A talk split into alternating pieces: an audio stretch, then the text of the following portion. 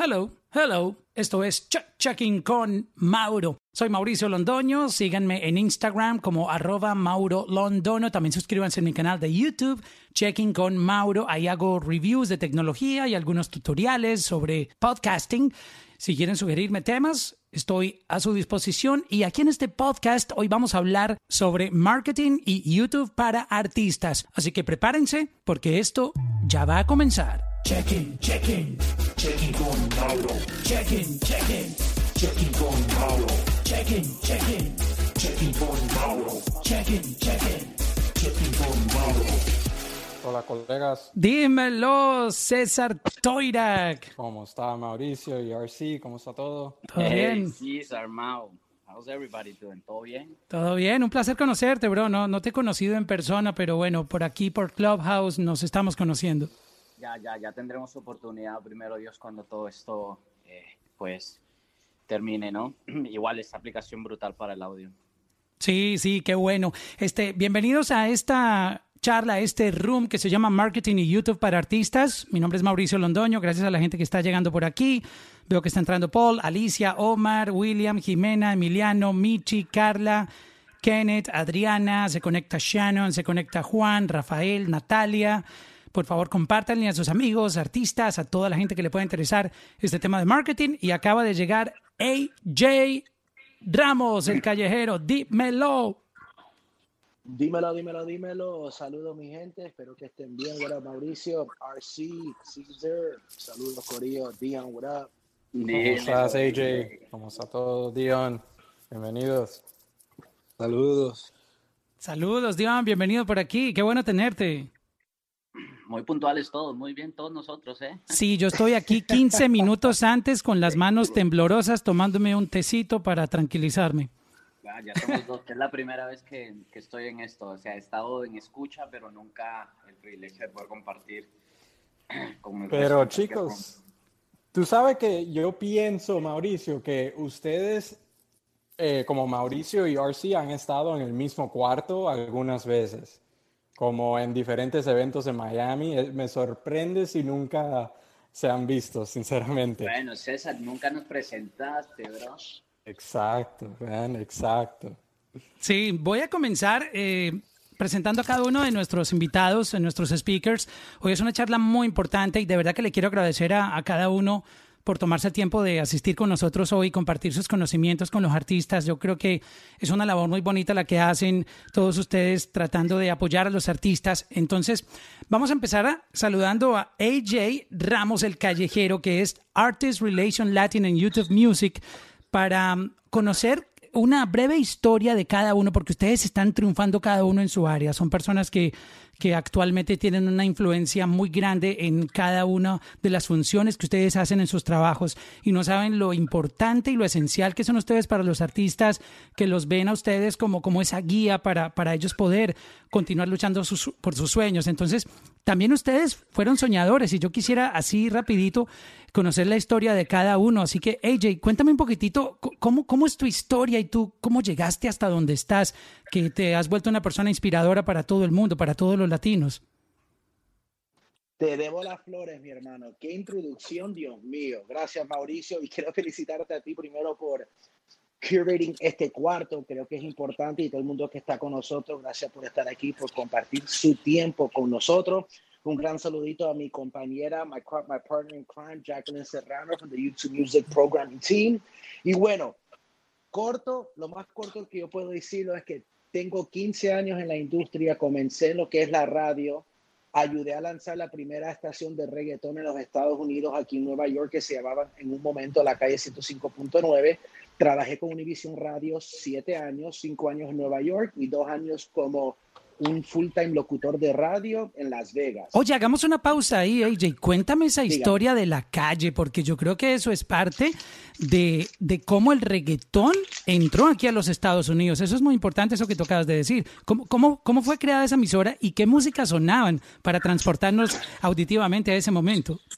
Bueno, antes la estación se llamaba 105.9 Latino Mix, que le hacía competencia a lo que es la Mega 97.9, que es una estación que le llaman Latin Rhythmic, Tropical y Reggaeton, ¿verdad? So llegó ese momento donde creo que fue una de las primeras explosiones de lo que era el bilingual o el Spanglish o como se dice ahora Latinx, donde empezaron e-, ese movimiento de reggaetón. Yo me recuerdo el primer concierto en el Madison Square Garden, fue parte de la, la calle, se llamaba el Black Party, y eran esos momentos que Daddy Yankee con su gasolina, Héctor el Father, Wisin y Andel, Don Omar, y fueron unos momentos hermosos porque aún todavía el reggaetón era a lo under. Ah, me recuerdo que muchas marcas no querían invertir tanto dinero con la emisora, ya que el reggaetón o la música urbana no era tan cool o no era tan popular como es hoy. Pero obviamente el consumo y las personas siempre han estado ahí y ahora con lo que es las plataformas digitales se ven los números que ya, o sea, nuestra cultura latina es mercado general y es mercado anglo. Es súper lindo ver hace 15 años cuando nadie quería hacer cosas con, con, lo que son los artistas reggaetoneros y urbanos y a lo que estamos ahora.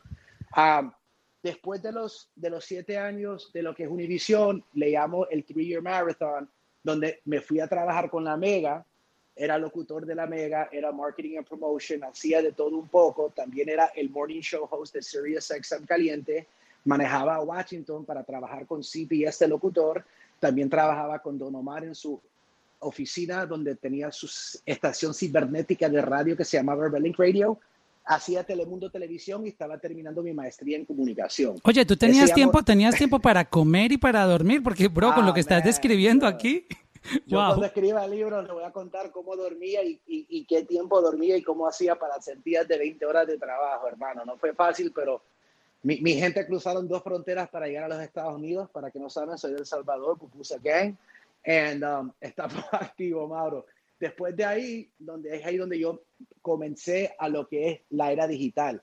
Fui, fui el primer latino de los Estados Unidos que contrató la compañía Spotify para el equipo de música. Trabajé en Spotify por cuatro años. Pero, pero AJ, ven, eh, bro, tú, tú, has hecho cosas muy grandes. Cuéntanos cómo fue ese momento que, que tú fuiste elegido para Spotify. Eh, de verdad que...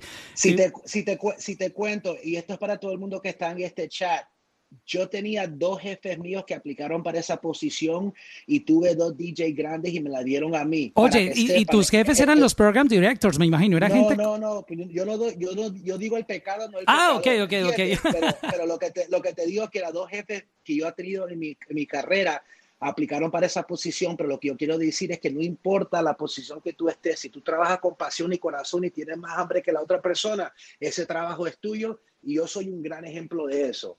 So, lo que es Spotify, Mauro, yo básicamente fui uno de los integrantes que educó a la industria entera a lo que era Spotify, a lo que eran las plataformas digitales, porque era importante de subir la música a las plataformas digitales antes de los blogs. Recuérdate que en ese momento los blogs eran las plataformas digitales. La piratería era lo que, la, piratería era lo que impulsaba el reggaetón, exacto. Exacto. So, yo obviamente me junté con todos los pirateros y les expliqué a ellos cómo adaptarse a lo que, se a lo que venía. Unos me hicieron caso, se quedaron revelantes, revela otros no. tuve el honor de enfocarme en lo que era urbano, tropical y cristiano para Spotify, hice el primer podcast. yo negocié, contraté, animé y producí el primer concierto de Viva Latino en Chicago con 18 mil personas, Bad Bunny, Daddy Yankee, Becky G, Joel Randy, Nati Natasha, y después, gracias a Dios, parte del crecimiento, todo lo que dicen Spotify, se me dio la oportunidad para ahora representar lo que son las relaciones de artista y de manejo y de la industria para lo que es Google y YouTube. Y que estoy súper feliz por estar acá porque como uno, la gente ya sabe, YouTube tiene two engines, como le llamo, two engines. El Own and Operated, donde es la parte de programación de la compañía, y el Open Space, donde ya saben el poder que vamos a hablar obviamente en esta conversación sobre YouTube. Pero en corto son 15 años de Blood, Sweat and Tears, mi hermano, y guerreando y siempre callejeando y siempre humilde como que si fuera un ninja. Wow, qué, qué bonito eso. Eh, para la gente que es nueva aquí en Clubhouse, que veo muchos que están aquí con, con su emoji de, de, la fiestica, esos son los nuevos para que sepan, yo no sabía eso. Aquí se puede aplaudir eh, hundiendo el micrófono varias veces, yo creo que se merece un aplauso de todos AJ. Por favor, apláudalo y mira ahí, hace scroll AJ para que veas cómo te aplaude todo el mundo este, por esa historia tan, tan increíble. Vamos a pasar ahora a conocer la historia de César Toira, que aquí hay gente muy dura conmigo. Yo de verdad me siento honrado de, de que ustedes eh, me permitan compartir en esta, en esta sala. César Toirak eh, trabaja actualmente como el eh, Digital Marketing Manager de Warner Music, pero dejemos que él mismo nos cuente cómo, cómo es su viaje en esta industria, César. Muchísimas gracias, Mauro. Bueno, yo para mí, yo trabajo todos los días muy fuerte para ser gente en esta industria como tú, como RC, como AJ, como, como Dion. para mí, empezando en la música, empezó, vamos a decir, primero con la pasión de la música que yo tenía. Yo me recuerdo desde chiquito, desde los cinco años, yo veía MTV y MTV2 religiosamente estudiando cuáles, cuáles fueron los sencillos que están en los charts, quiénes son la gente de negocio detrás de, las disqueras más grandes, de los artistas más grandes. Entonces, cuando pasaron los años, ya cuando me puse como con más edad, necesitaba una carrera, so, entonces dije, me encantan las marcas, me, encanta el, entretenimiento, ¿por qué no mezclar esos dos, esos dos mundos y estar en el music business? So, para mí, entrando en el music business fue algo que como es la única cosa que me puedo imaginar que voy a hacer en mi carrera me encanta, me trabajo todos los días para aprender, para, aplicar cosas que yo he aprendido y de aprender de, las gentes que, están moviendo este género. Em, entré en el, vamos a decir, para mí, con, el apoyo de Dios, entré a, a la industria de música en el perfecto momento para mí. Entré en Universal Music cuando todo estaba pasando con Despacito y J Balvin, mi gente yo manejé toda la estrategia eh, de analytics para canciones eh, clave en el 2017 y el 2018. So, todos los días eh, estudiaba los charts, estudiaba los trends de, marketing para asegurar que esas canciones crecían en los charts y a lo último Despacito fue, vamos a decir, varias veces Diamond. J Balvin se hizo como esa canción de mi gente, fue la canción que rompió a J Balvin en el mainstream mercado en los Estados Unidos muy fuerte, aparte de los mercados que conocimos ahora de US Latin, por ejemplo, Miami, Nueva York, Los Ángeles. Esa canción lo explotó a, vamos a decir, mercados como no latinos, como North Dakota y lugares así, que no hay muchos latinos así. Y entonces eh, pasé un tiempo en Universal, empecé como intern y después eh, me hice analyst y entonces con la experiencia de Despacito eh, me dieron la oferta para ir a Facebook y a Instagram acá en Miami, donde eh, estuve ahí por aproximadamente tres años, hasta muy poco recientemente. En Facebook estaba en el departamento de ventas, ayudando a marcas em, crear su estrategia digital en cómo deben invertir el dinero para los sponsored ads que ustedes ven todos los días en Facebook e Instagram. Eh, al principio empecé con marcas grandes como las marcas de CPG y las marcas de retail como Adidas, Nike, etc. Y entonces después, ya cuando Facebook Miami empezó a crecer un poco más, abrieron el departamento de música en Facebook Miami acá. Y entonces me transferieron a ese departamento donde yo ayudaba eh, las disqueras grandes acá en Miami, los Universals, Warners, eh, Sonys, etcétera, etcétera, en cómo hacer la estrategia para esos artistas eh, en, en, US Latin y también en toda Latinoamérica y en algunos casos con sencillos muy grandes en el mundo entero. Y sí, estaba ahí como un Client Solution Manager eh, por, como mencioné, como tres años. Y recientemente, como aproximadamente cuatro meses, eh, me dieron una oferta para ir a Warner Latina, donde hoy en día soy Digital Marketing Manager y mi trabajo es crecer los artistas latinos, pero en los mercados de US. So, manejo artistas como Justin Quiles. Recientemente, la semana pasada, anunciamos que trabaja, estamos, eh, Warner está trabajando con Mike Towers. Manejo también Zion y Lennox, eh, el movimiento de corridos tumbado con Rancho Humilde y algunos otros artistas.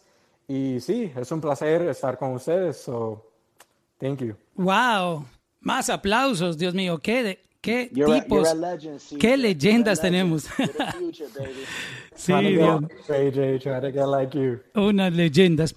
Eh, al público asistente les quiero decir que guarden sus preguntas, piensen muy bien, escuchen con mucha atención lo que nuestros speakers están hablando para que comprendan qué hace cada uno y cuando se vayan a gastar esa balita de la pregunta, este, le hagan la pregunta correcta, este, que tenga que ver con su carrera, que les pueda ayudar. Voy a pasar a RC, que mm, es eh, el Digital Marketing Manager de Universal Music. Eh, eh, cuéntanos sobre, sobre tu historia, de dónde tú eres y cómo, cómo tú llegaste a este maravilloso mundo de la industria musical. Bueno, primero que nada, gracias por abrir eh, este, este room para agarrar el micrófono eh, que creo que es para muchas otras personas que están a lo mejor no ahorita en este momento siendo speakers en este room, pero 100% creo que nosotros cinco nos robamos un poco eh, y hablamos por todos ellos, ¿no? Eh, primero que nada, eh, llevo dos años siendo el marketing manager de digital para Universal Music Latin Entertainment, quien a mí me dio la oportunidad. Siempre he estado trabajando en la industria del entretenimiento, en digital marketing, social media marketing, desde hace casi ya seis años. Mucha gente que agradecer en el camino.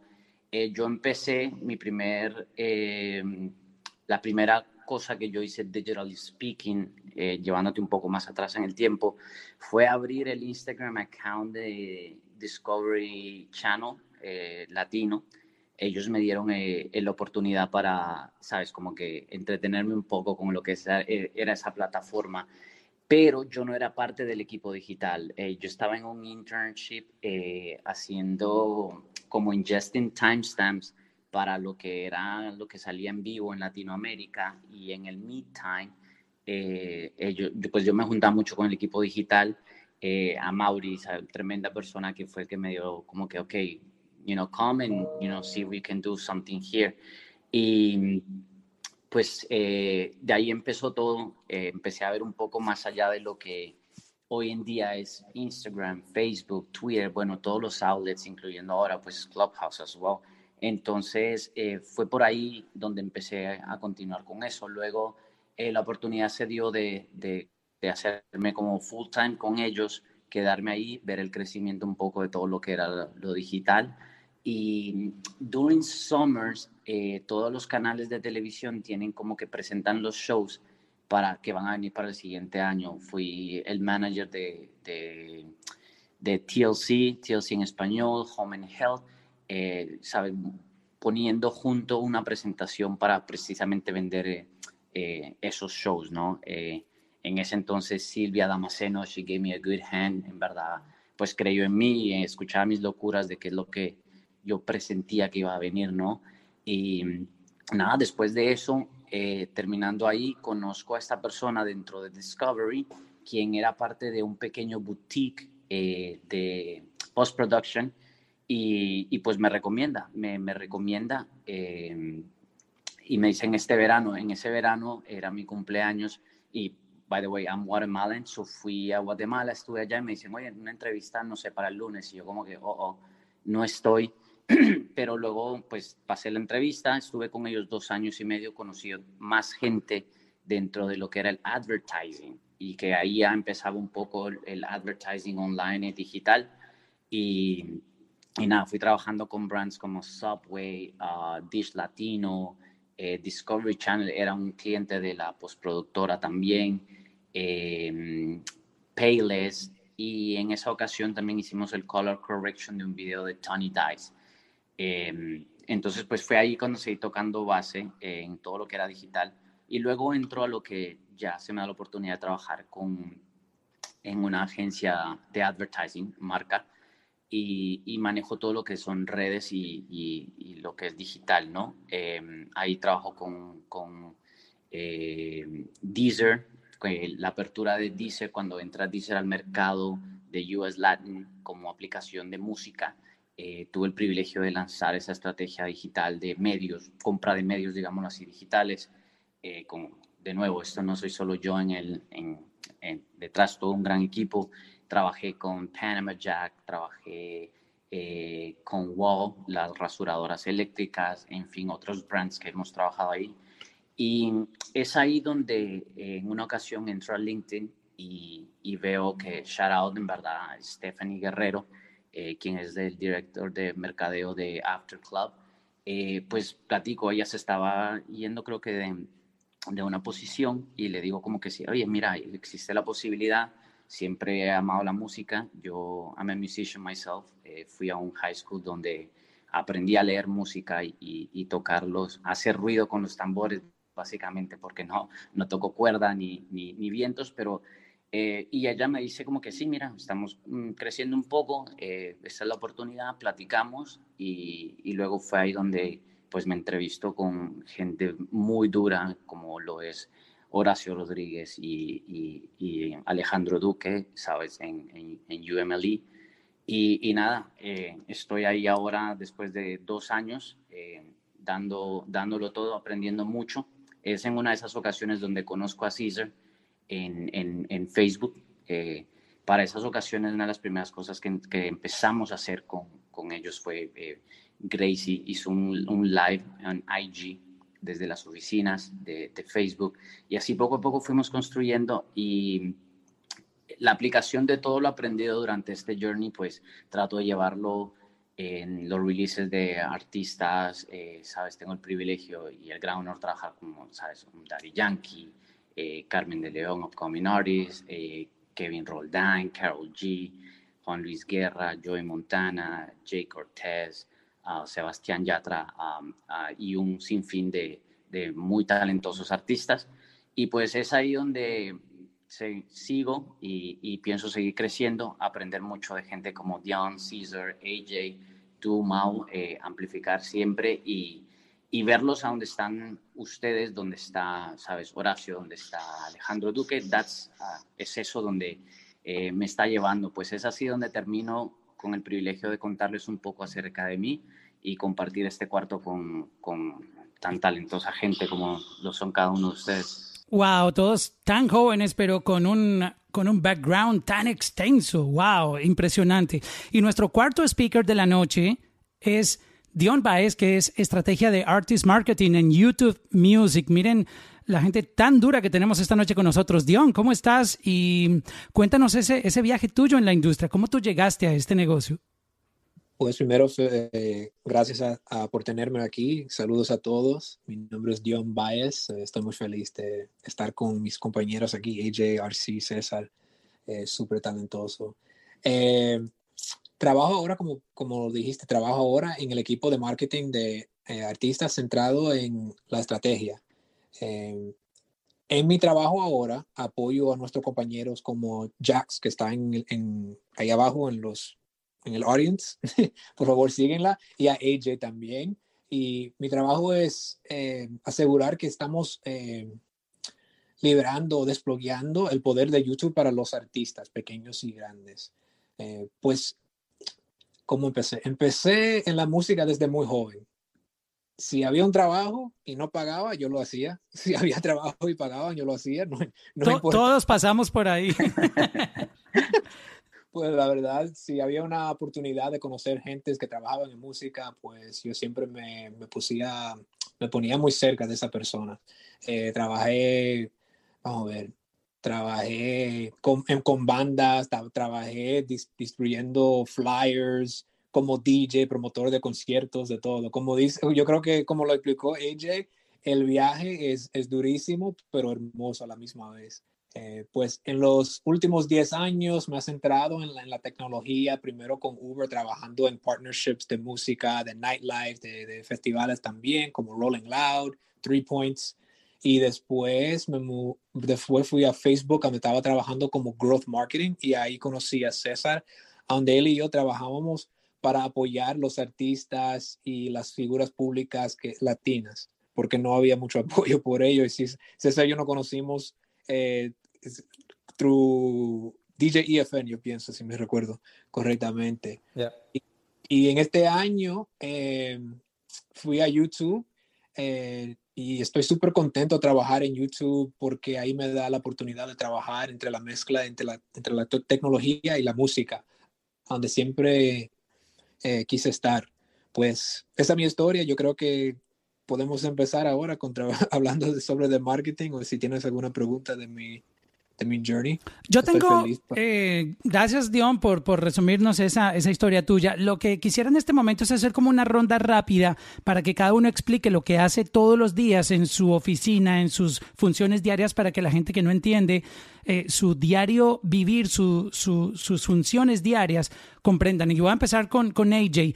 Eh, ¿Cómo son tus funciones y qué es lo que haces tú exactamente en tu día a día como Artist Relations Latin en YouTube Music?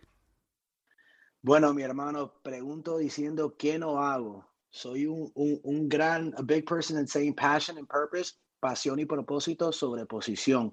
Una de mis responsabilidades es obviamente de alinear las relaciones con los top artists de la industria de la música, pero además de eso estoy ayudando en la parte de programación y yo siempre digo que la posición de Artist Relations es como el Navy SEALs cuando algo está pasando, necesitan algo, crisis management, have to make something happen, llaman al equipo de Artist Relations. Pero hago en realidad de todo un poco y no le puedo poner una un punto a lo que yo hago, pero un gran ejemplo es, por ejemplo, lo que hicimos el año pasado, Um, con Carol G para release, hicimos un, un, segmento de original contenido para YouTube Original y alineamos con Universal, alineamos con el equipo de management, asegurarnos que tenemos todos los assets, toda la información, que hablemos con Carol y el equipo, además de eso, trabajando con artistas como Bad Bunny cuando coordinamos el live stream junto a, a Univision, con YouTube. Y hermano, hago de todo un poco, soy un Swiss Army Knife y creo que es algo importante que todo el mundo en este chat puede llevar es cuál es tu regalo, qué tú puedes traer hacia lo que tú quieres hacer, además de ser músico o etcétera. ¿Qué más tú puedes hacer? Y estoy para la vuelta. Si hay que, si hay que recoger café, recojo el café. Si hay que limpiar, hay que limpiar. Hacemos de todo un poco, mi rey. Lo importante es mantener las relaciones con la industria y poner la industria y nuestra música y nuestra cultura primero. Y obviamente también priorizar los artistas que están comenzando, que creo que es parte de mi legado, mi rey. Es ser parte del proceso, pero también el progreso. Ser la primera plataforma o el primer Artist Relations Manager que tenga ese contacto con el nuevo artista. Es por lo que yo vivo. Qué bonito eso y gracias por pensar en los nuevos artistas, AJ. César, ¿tú qué haces eh, diariamente eh, manejando estas campañas de los artistas? Cuéntanos cómo es tu, tu manera de operar. Awesome. Eh, sí, me, me, encantó lo que AJ mencionó ahora de por qué nosotros vivimos y hacemos el trabajo que nosotros hacemos todos los días. Para mí eso es, tú sabes, como para ustedes. Mi trabajo es, yo quiero asegurar que los artistas que yo manejo y los proyectos que yo manejo son como sensaciones virales, son los, las canciones que están topping the charts para que ustedes y como yo, como normal, como music fan, ustedes los disfruten cuando van a salir a la discoteca, cuando están en la casa, etcétera, etcétera. So, mi trabajo es prácticamente, para poner en un título, es crecer artistas en los Estados Unidos que son latinos. So, todos los días eh, mi trabajo es coger el producto final del equipo de A&R o las canciones ya cuando estén mastered y terminada y me siento en mi apartamento, escucho la canción miles en repeat y entonces escribo la estrategia de qué vamos a hacer para asegurar que esta canción crezca o este álbum crezca en los charts. So, entonces, para hacer eso, yo uso diferentes estrategias. Por ejemplo, uso estrategias de, bueno, todas las estrategias son de digital marketing, pero una puede ser eh, optimizar campañas en Facebook e Instagram con los sponsored posts. So, eh, entender cómo funciona el algoritmo y cambiar algunas cosas para asegurar que estamos cogiendo el mejor return on investment para la disquera. También eh, hago como contenido orgánico, so not paid, so ayudo con los label managers y los artistas en qué va a ser la estrategia de contenido orgánico, como por ejemplo tenemos un artista, ¿qué tú quieres eh, que el artista sea como en términos de percepción? Si quieres estar branded como un tipo de artista o quieres estar branded como otro, ayudo qué va a ser el contenido para eso.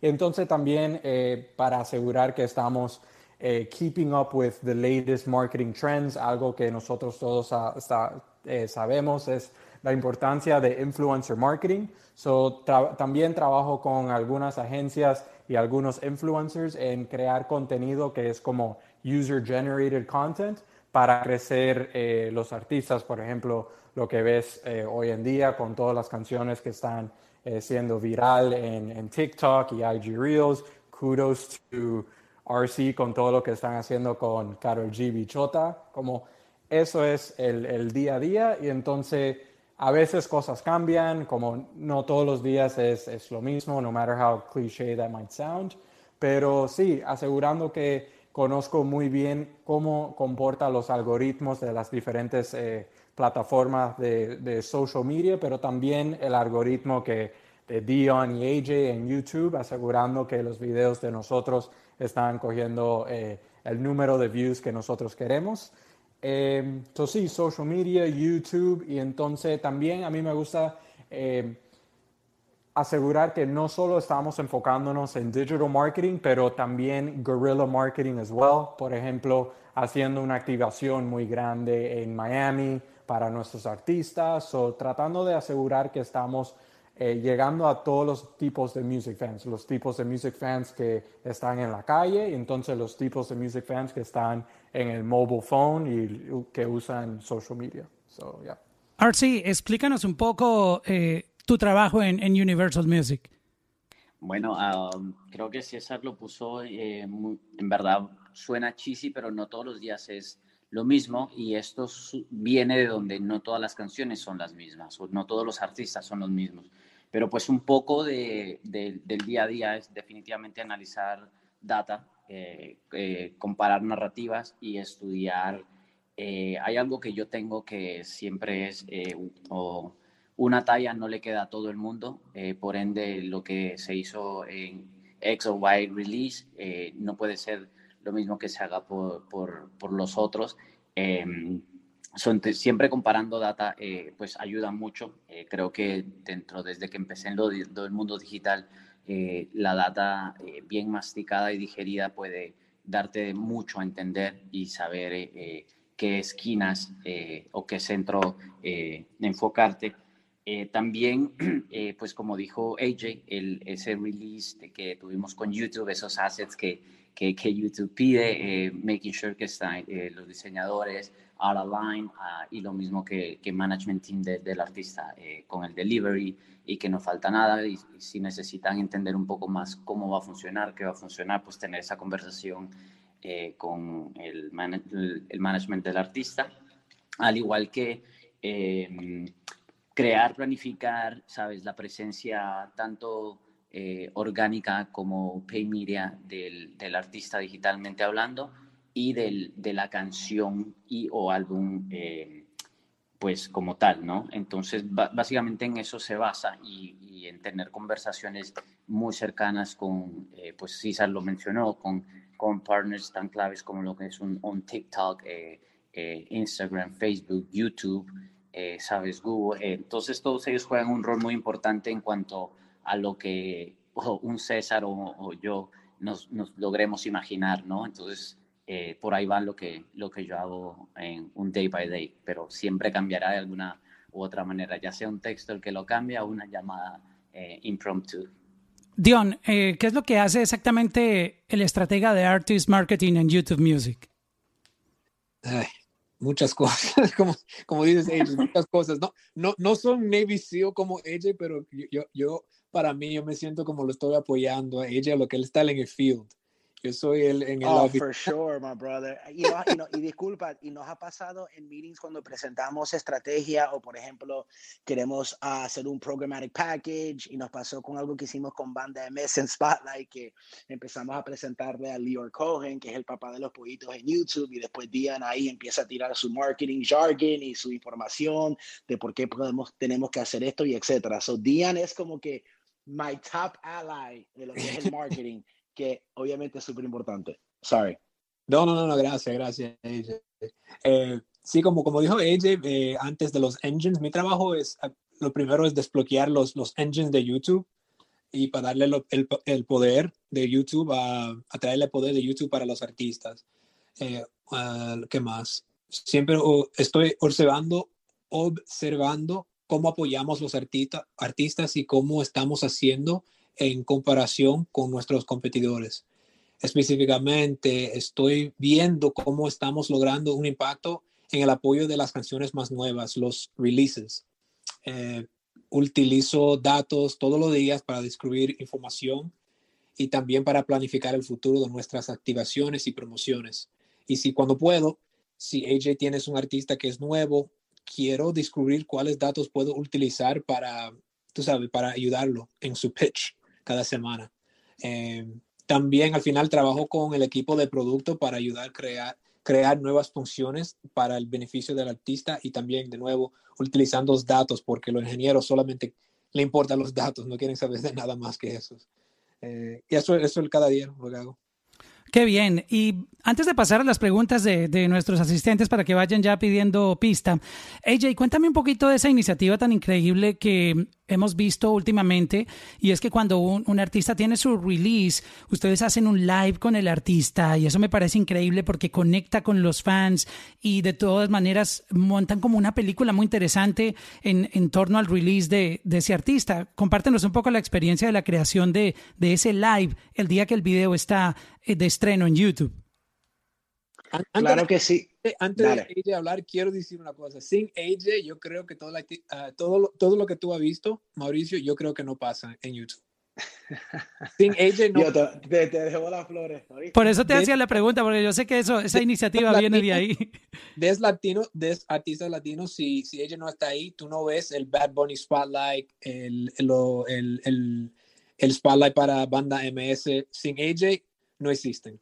Ahora Facts, no, Facts, wow. 100%. Eh, eh, al final del día es un equipo y gracias a Dios tenemos muchas personas en YouTube que ponemos la cultura primero, o sea, culture before corporate and music matters. Igual como Jack Serrano que está acá, Dion, tenemos a Tuma Basa que es el head of Black Music and Culture, o sea, tenemos un gran equipo y tenemos gran líderes que nos dan esta oportunidad para poder crecer. Pero sí, en cada compañía y en cada trabajo que yo estoy, yo siempre estoy peleando para nuestra cultura, dejándole saber que nuestra cultura no es un género, es un movimiento que tiene diferentes géneros, raíces, colores, sabores y lenguajes, y que somos el mercado general y somos anglo. Um, sobre el release, es un programmatic package que tenemos que lanzamos un marketing global con un contenido original y la próxima semana le tenemos una gran sorpresa que estoy trabajando en este momento no lo puedo mencionar aún, pero donde compartimos con el artista 15 minutos antes del premiere, que obviamente dan un view increase de 68% on the redirect. Lo hicimos la semana pasada. Oiga, escuchen Sech. ese dato, tomen, tomen nota de eso que está hablando AJ. 68%, pero no solo eso, lo bonito de esto es que si tú ves en tu YouTube Studio y si tú tienes acceso al redirect, tú también personalmente puedes crear tu propio momento en la plataforma. Um, y quizás empecemos ya y Dian, métete ahí cuando tú quieras, pero a veces la gente se olvida que YouTube es una plataforma que se puede usar no solo cuando vas a lanzar un tema. Recuerden que igual como Google, YouTube es a search engine. Gente van a buscar cosas a YouTube y creo que es la única plataforma que te da el music audio visual experience, pero que también lo puedes usar como una plataforma social. Como yo le digo a todo el mundo, estamos viviendo este momento de COVID. ¿Cómo tú te vas a conectar a tu fanaticada de corazón? Yo soy un gran un gran big believer que ser humilde, vulnerable y enseñarle a tu fanaticada el proceso que tú eres humano, que tú también sudas y lloras, se va a conectar con la fanaticada. Y es por eso que something that we preach is like the game day strategy. Si sabes que tú vas a lanzar un tema en dos semanas, ¿qué experiencia tú puedes curate en la plataforma? El Spanglish me encanta. ¿Qué, qué, qué evento puedes curar en curating en la plataforma para calentar tu canal? Dos semanas antes, ¿verdad? Después lanzas lanzas tu video, tu música. Ahora tú tienes acceso a tu data. Si no la tienen, YouTube Studio, descarguen la aplicación. Y si ya están ahí, descarguen YouTube Music App también. Te dice hasta en tiempo pasa? real cómo consumen tu música. Tienen que sacarle provecho a eso. Exacto. Y no solo eso, hermano, ya cuando tú veas, recuérdense, ¿cuántas veces una persona puede ver un video o una canción? El arte de programación también funciona en diferentes versiones visuales, whether it's a video lyric, whether it's un behind the scene, whether it's un dance. ¿Cómo yo puedo seguir conectándome en engaging con mi fanaticada? como una diferente versión. Y un gran ejemplo de eso fue cuando Rabo Alejandro lanzó el acoustic version de Fantasía con, con. Se vio un spike en todas las plataformas digitales porque según los estudios y la data, con visuales te ayudan en todas las plataformas digitales. Cada una se ayuda y cada una es importante y cada una tiene su quieta y sus recursos, ¿verdad? Obviamente que sí. So, es algo que siempre yo recomiendo créate un series o algo en YouTube donde tú vas a diferenciar la el contenido y le vas a dar una razón para una persona to click the subscribe y la campanita. Es algo importante. Entiendo el poder de Instagram. I love Instagram as well, but tease them on Instagram to bring them some traffic onto your YouTube y, y crea esos momentos que igual mira, mira Nicky Jam ahora lo que está haciendo en su canal de YouTube, está haciendo las entrevistas y todo. Estamos viviendo en este momento de cuarentena, estamos viendo donde no hay live shows. ¿Qué más podemos hacer para nuestra fanaticada? Dion iba a decir algo, estaba, o estaba aplaudiendo. ah, Dion está aplaudiendo. Oye, los artistas pueden hacer esa misma experiencia, porque mucha gente dice, no, es que tengo que ser Maluma o tengo que ser Nicky Jam o Bad Bunny para hacer un live el día de mi video, del lanzamiento. Este, esto lo puede utilizar cualquier artista, ¿no, AJ? Yo, yo creo, y, y correct me if I'm wrong, obviamente que sí. Y, lo, y una cosa que le quiero mencionar a todo el mundo, que recuerde que solo hay un Bad Bunny, solo hay un Daddy Yankee. No se pueden comparar y no pueden comparar los números. Comparen sus números del último lanzamiento. Enfóquese en sus lanzamientos y su proceso en su carrera que se van a volver locos con eso. Recuerden que lo que están invirtiendo estos artistas grandes son dinerazo. Y hay riches and niches, como se dice. Y para cada persona es su mercado. Creo que para cualquier persona, si llegan, yo respeto a un artista que hace un live y lo hace como que si hay millones de artistas y solo millones de personas y solo hay 30 personas viendo. Eso para mí le doy respeto al artista porque así se comienza. Hay que gatear antes de correr. No sé si han visto el, el, video de J Balvin cantando frente a la hermana y dos amigos en, en, creo que era en el barrio Castilla en Medellín y él se sentía que estaba cantando en un estadio. Creo que ese video es bien popular en, en YouTube. Yeah, y, y, y creo que a veces nosotros nos confundimos mucho. Yo le llamo los smoking mirrors, ¿verdad? Los números. Nos enfocamos mucho en los números. Yo conozco artistas que no tienen números grandes, pero te llenan 2.000 personas en su show o, o 200, o 200 personas gastan más de 150 dólares en merch. Ahora es a ti. ¿Qué es el éxito para ti como artista? ¿Cuál es tu meta? Y no se comparen, por favor, porque ahí se te termina tu carrera. Enfócate en ser mejor cada día y seguir creciendo. Discúlpame, I'm done. No, no, no. Lo que dice EJ es correcto. Es correcto. Eh, TikTok no, no se ha demostrado que los original, The Original, está ganando. 70 artistas este año pasado fueron descubiertos por, a través de TikTok. So, imagínate, en TikTok no hay video de, tú sabes, un budget de un millón de dólares ni nada así. Es una persona frente de su cámara cantando, tocando su guitarra, lo que sea, y están ganando. Y los labels le dan cuenta del valor que tienen esa gente es como, como lo dije, ¿sabes? Eh, agregando un poco, es eh, eh, one size doesn't fit all, ¿sabes? Lo que dijo ella es muy, muy crucial. hay un solo artista de cada, con cada nombre y, y definitivamente hay que aprender a, a, gatear antes de, de caminar. en esto agregar es content is key, ¿sabes? mantener ese engagement en la plataforma para tus, para tus fans, upcoming o not upcoming, es, es, es bastante clave. AJ tiene un saying. AJ, ¿cuál es tu saying que tú dices con eh, uh, content is king? Algo, algo content is king, marketing is queen, and perception is checkmate. There you go. Wow, qué duro. Vamos a empezar con las preguntas de, de, la audiencia que están, que se hablan. Yo estoy muy feliz aquí de, de escuchar todo eso que ustedes están hablando. Realmente eh, les agradezco por, por estar aquí compartiendo estos conocimientos. Vamos a saludar a María, Marian Music, eh, cantante y compositora, y está produciendo su primer EP. María, Marian, bienvenida. Hola, hola a todos. Pues eh, yo estoy escuchándoos desde España. Eh, aquí es un poco de noche, pero me encantan tus rooms. Eh, hace poco que estoy por aquí, pero desde ayer que te escuché y tal, pues me gusta mucho la, la iniciativa que estás, que estás consiguiendo, la verdad. Gracias, Marian. ¿Tienes alguna pregunta para nuestros speakers que aprovecha toda esta cantidad de expertos y duros que tenemos aquí? Sí, la verdad es que es una fantasía teneros a todos juntos aquí y vuestras experiencias. Bueno, en mi caso, eh, soy una artista muy pequeñita, eh, ya que estoy empezando ahora. Yo siempre he estudiado psicología, pero hace desde la cuarentena que empecé a, bueno, la música siempre ha sido muy importante en mi vida y, decidí eh, empezar a componer y hacer cosas mías y bueno, un estudio pequeño de aquí se puso en contacto conmigo y estamos trabajando en este proyecto, pues que es pequeño, pero, pero me hace ilusión.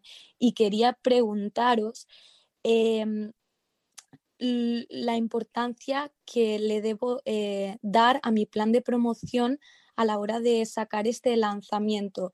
¿Cómo puedo yo crear esa expectación eh, para mis usuarios que no están acostumbrados a eh, verme en el mundo de la música, cómo puedo crear un poquito esta marca eh, en mi, sobre todo en mi Instagram y empezando sobre todo también porque me he creado un canal de YouTube, pero aún no he empezado. Es como quiero el gran consejo este para despegar un poco en, en mi nicho, que es pequeño, pero, pero bueno, os escucho. Yo puedo, em, hola María, es un placer hablar contigo y mucha suerte con todo que, que estás eh, planeando. Em, yo puedo brincar eh, para esa pregunta y es asegurando que estés trabajando dos estrategias a la misma vez. Necesita trabajar la estrategia para el producto que vas a sacar, por ejemplo, eh, la canción, el álbum, etcétera, etcétera, pero entonces también a la misma vez necesita trabajar el producto de quién tú eres como una marca. Por ejemplo, tú necesitas asegurar que la gente te conoce no solo la música, pero quién tú eres como persona y de qué te tratas como, como artista. Por ejemplo, puedes eh, entrar al hacer entrevistas antes de, de, sacar tu sencillo o ya cuando sacó el sencillo también puedes hacer entrevistas de hablar de quién tú eres y entonces hablar también como el proceso de crear esa canción.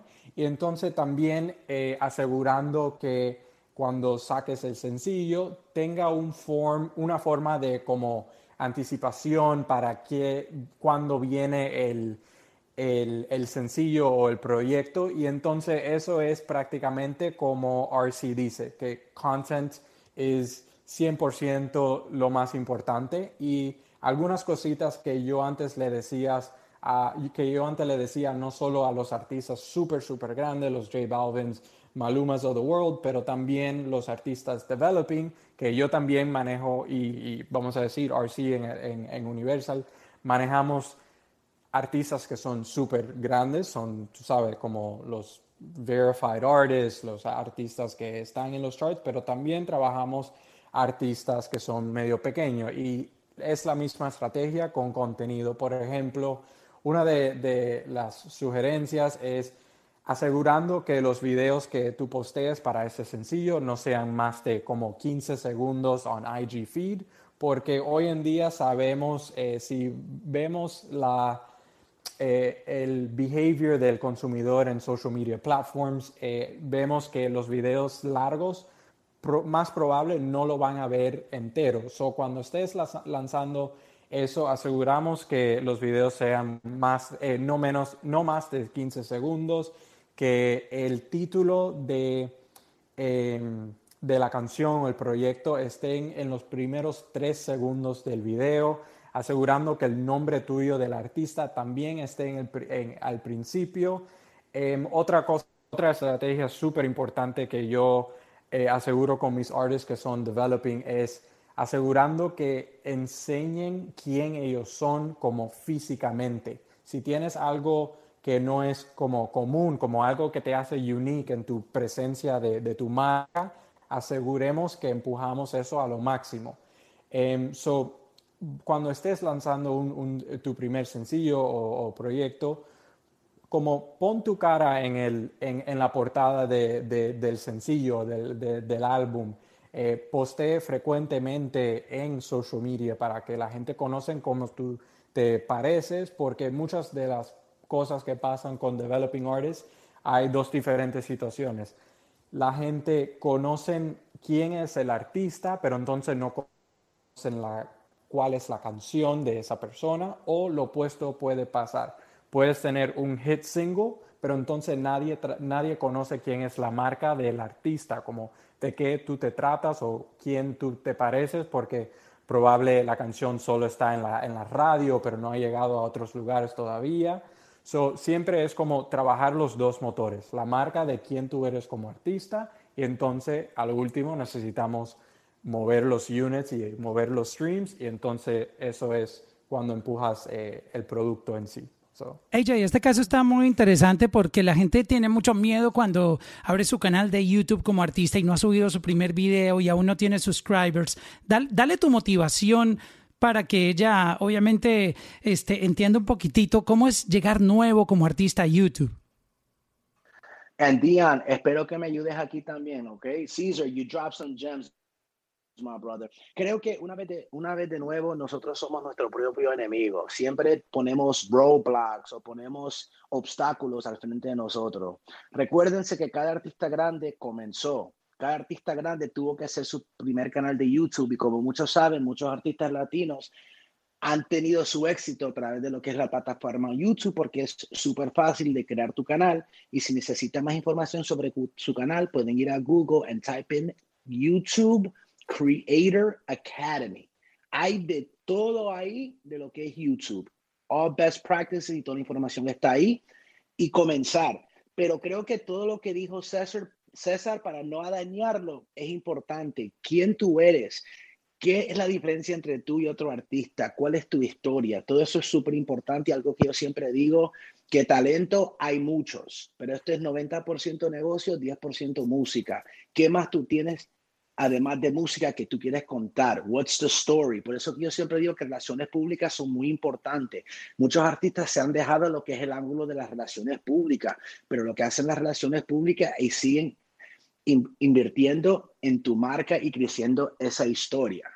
¿Verdad? Un gran ejemplo que se puede decir es un Bad Bunny, un Carol G, un Daddy Yankee. Pero lo importante es, María, comenzar, ¿verdad? Y el primer video que tú hagas no va a ser igual como el quinto o 200 videos. La primera canción que tú lanzaste no va a ser igual como la, la canción número 30. Lo importante es comenzar y ser tu gran fanático y seguir con buenas intenciones.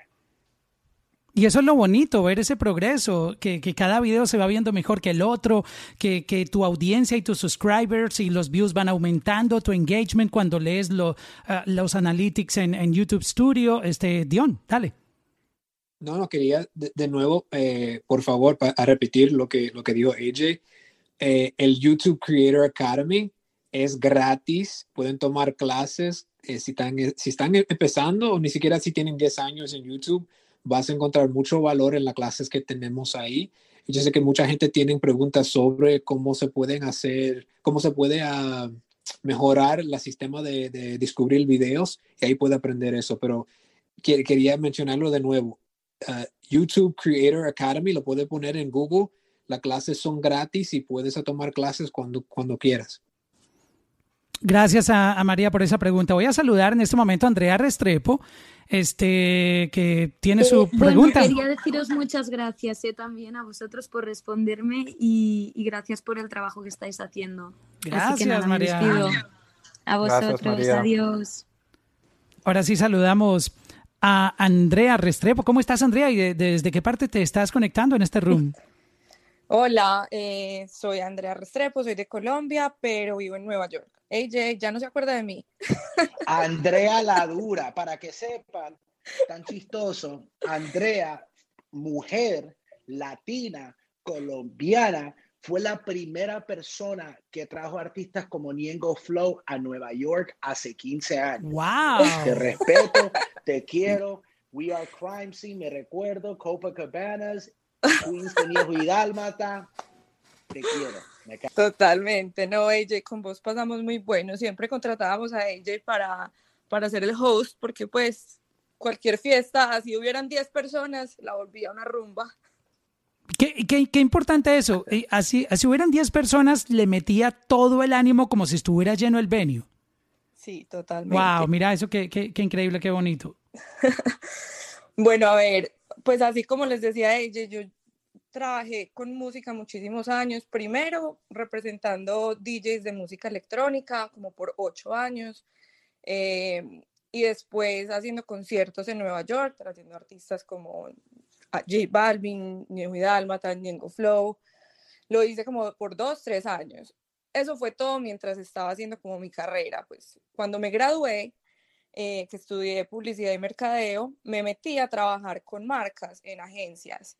Y llevo siete años pues como que ya trabajando con muchísimas marcas, he trabajado con Coca-Cola, con CoverGirl, con Tide, Chivas Regal, de todo, haciendo campañas pues de estrategia digital o eh, redes sociales, influencer marketing y pues la verdad yo lo que quiero es como volver a la música. Tengo demasiadas ganas de volver a trabajar con música y no sé cómo dar el salto desde lo que estoy haciendo y la experiencia que ahora tengo, porque siempre que encuentro algo en LinkedIn, una posición más o menos como a la posición que yo estoy, pero en música, siempre piden siete años de experiencia en música. Entonces, yo, yo veo que hay demasiados paralelos de todo lo que yo hago con las marcas, o sea, la data, las redes sociales, demasiados paralelos, pero no tengo la experiencia laboral en música como para aplicar. Entonces, Como no la quería- va a tener si ha hecho conciertos y eventos, por ¿Verdad? favor? Déjame,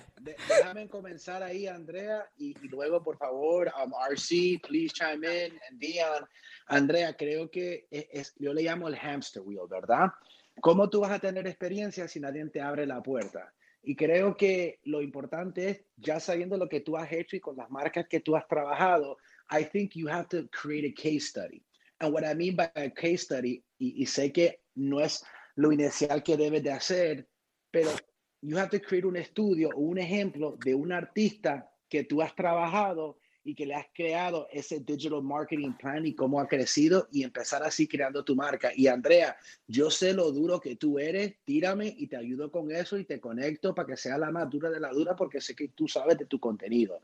I'm happy to help, pero Oh, what. I would love to say is basically like un gran ejemplo. Yo conozco un fotógrafo que quería trabajar con Nike. Nike no lo quería trabajar con él. Él se enfocó en trabajar él mismo, trabajar su marca, crear sus clientes, que hasta que él se explotó, Nike le llamó a él para que tome foto. My advice to you would be focus on you, focus on your brand, create some case studies or opportunities that you can leverage your skills and abilities. Quizás va a ser por gratis, pero recuerda, what, it's like an internship. What you're building is the experience, right? And right now, there's so many independent artists and so many independent labels that need this kind of help. Te digo que le tiras a Caesar. Aquí está Caesar, está RC. They work with Warner Universal, and Dion is, is a marketing god. So, o sea, vamos para trabajar. Pero Andrea, lo que dices, AJ, es correcto para decirte algo de mi, mi pasado. Cuando yo quería entrar de nuevo, saliendo de, estaba en Facebook, pero no trabajando en música, eso yo lo hacía al lado. Yo, traba, yo pagaba para ir a, a conferences, tra- trabajaba con artistas gratis, ayudándolo con sus ads de Facebook, con su marketing y todo, y eso fue al lado. Y cuando la oportunidad vino a, a hacer entrevista con YouTube, eso, esas historias fueron que yo, yo, yo le estaba contando esas historias, no lo que, solamente lo que estaba haciendo en Facebook, pero también lo que estaba haciendo al lado y gratis. Y como dijo ella, tenía estos case studies que podía presentarle diciéndole, oye, yo sé que no trabajaba en eso en Facebook, puedo traer esa experiencia, pero también déjame decirte lo que estaba haciendo con esta artista en estos tres años, cuatro años. Mira cómo lo crece esta, los seguidores, lo que sea. eh, lo que te dice AJ es correctamente. Y es, El es una lucha, lo, que dice AJ, que tú tienes una historia, tú sabes, muy especial y yo creo que si te puede ayudar, yo sé que AJ te va a ayudar, si ese te puede ayudar, eh, yo estoy en LinkedIn también y a veces subo algunas oportunidades en YouTube y los, las oportunidades de mis amigos también en otras empresas y por favor, conéctanos con nosotros. De una, a todos los voy a seguir en LinkedIn. No, y con esa voz de paisa, los paisas como son de entradoras, de berracas para buscar trabajo y... Sí, ya. Ay, me contratan. No, ¿quién le dice que no con esa voz? Gracias, Andrea, por estar aquí. Vamos a saludar a, a Mar González. ¿Cómo estás, Mar? Mauro. Dime, Mauro, quiero- dime, César. Hola, ¿qué Déjame agregar una cosita súper rápido Dale, de, dale. de lo que mencionó Andrea, porque soy súper apasionado de este tópico, porque para mí historia de cómo yo entré en la música fue algo que fue muy duro, pero sinceramente, humbly speaking, si yo lo puedo hacer, cualquier persona lo puede hacer. Yo cuando estaba, yo como mencioné, siempre he querido estar en, en la industria de música. No vengo de padres de dinero que, vamos a decir, fue un ejecutivo en MTV o fue un ejecutivo en, un, en una marca de- grande de entretenimiento. No conocía ningún artista antes de entrar, pero lo, yo lo que hice fue exactamente lo que mencionó AJ y Dion. Hice un case study de todas las marcas, vamos a decir, todas las veces que yo he entrado a una compañía grande, por ejemplo, Universal o Facebook, fue por la vía de los case studies. So, yo para Universal, yo desde chiquito, mi única, vamos a decir, la primer, my dream company fue entrar a Universal Music por, eh, por Cash Money Records creciendo, Rockefeller Records creciendo. Em, so, solo quería Universal, no conocía a nadie a Universal. So, yo lo que hice fue, fui en LinkedIn y escribí como un párrafo muy corto, tú sabes, como el 30 second pitch.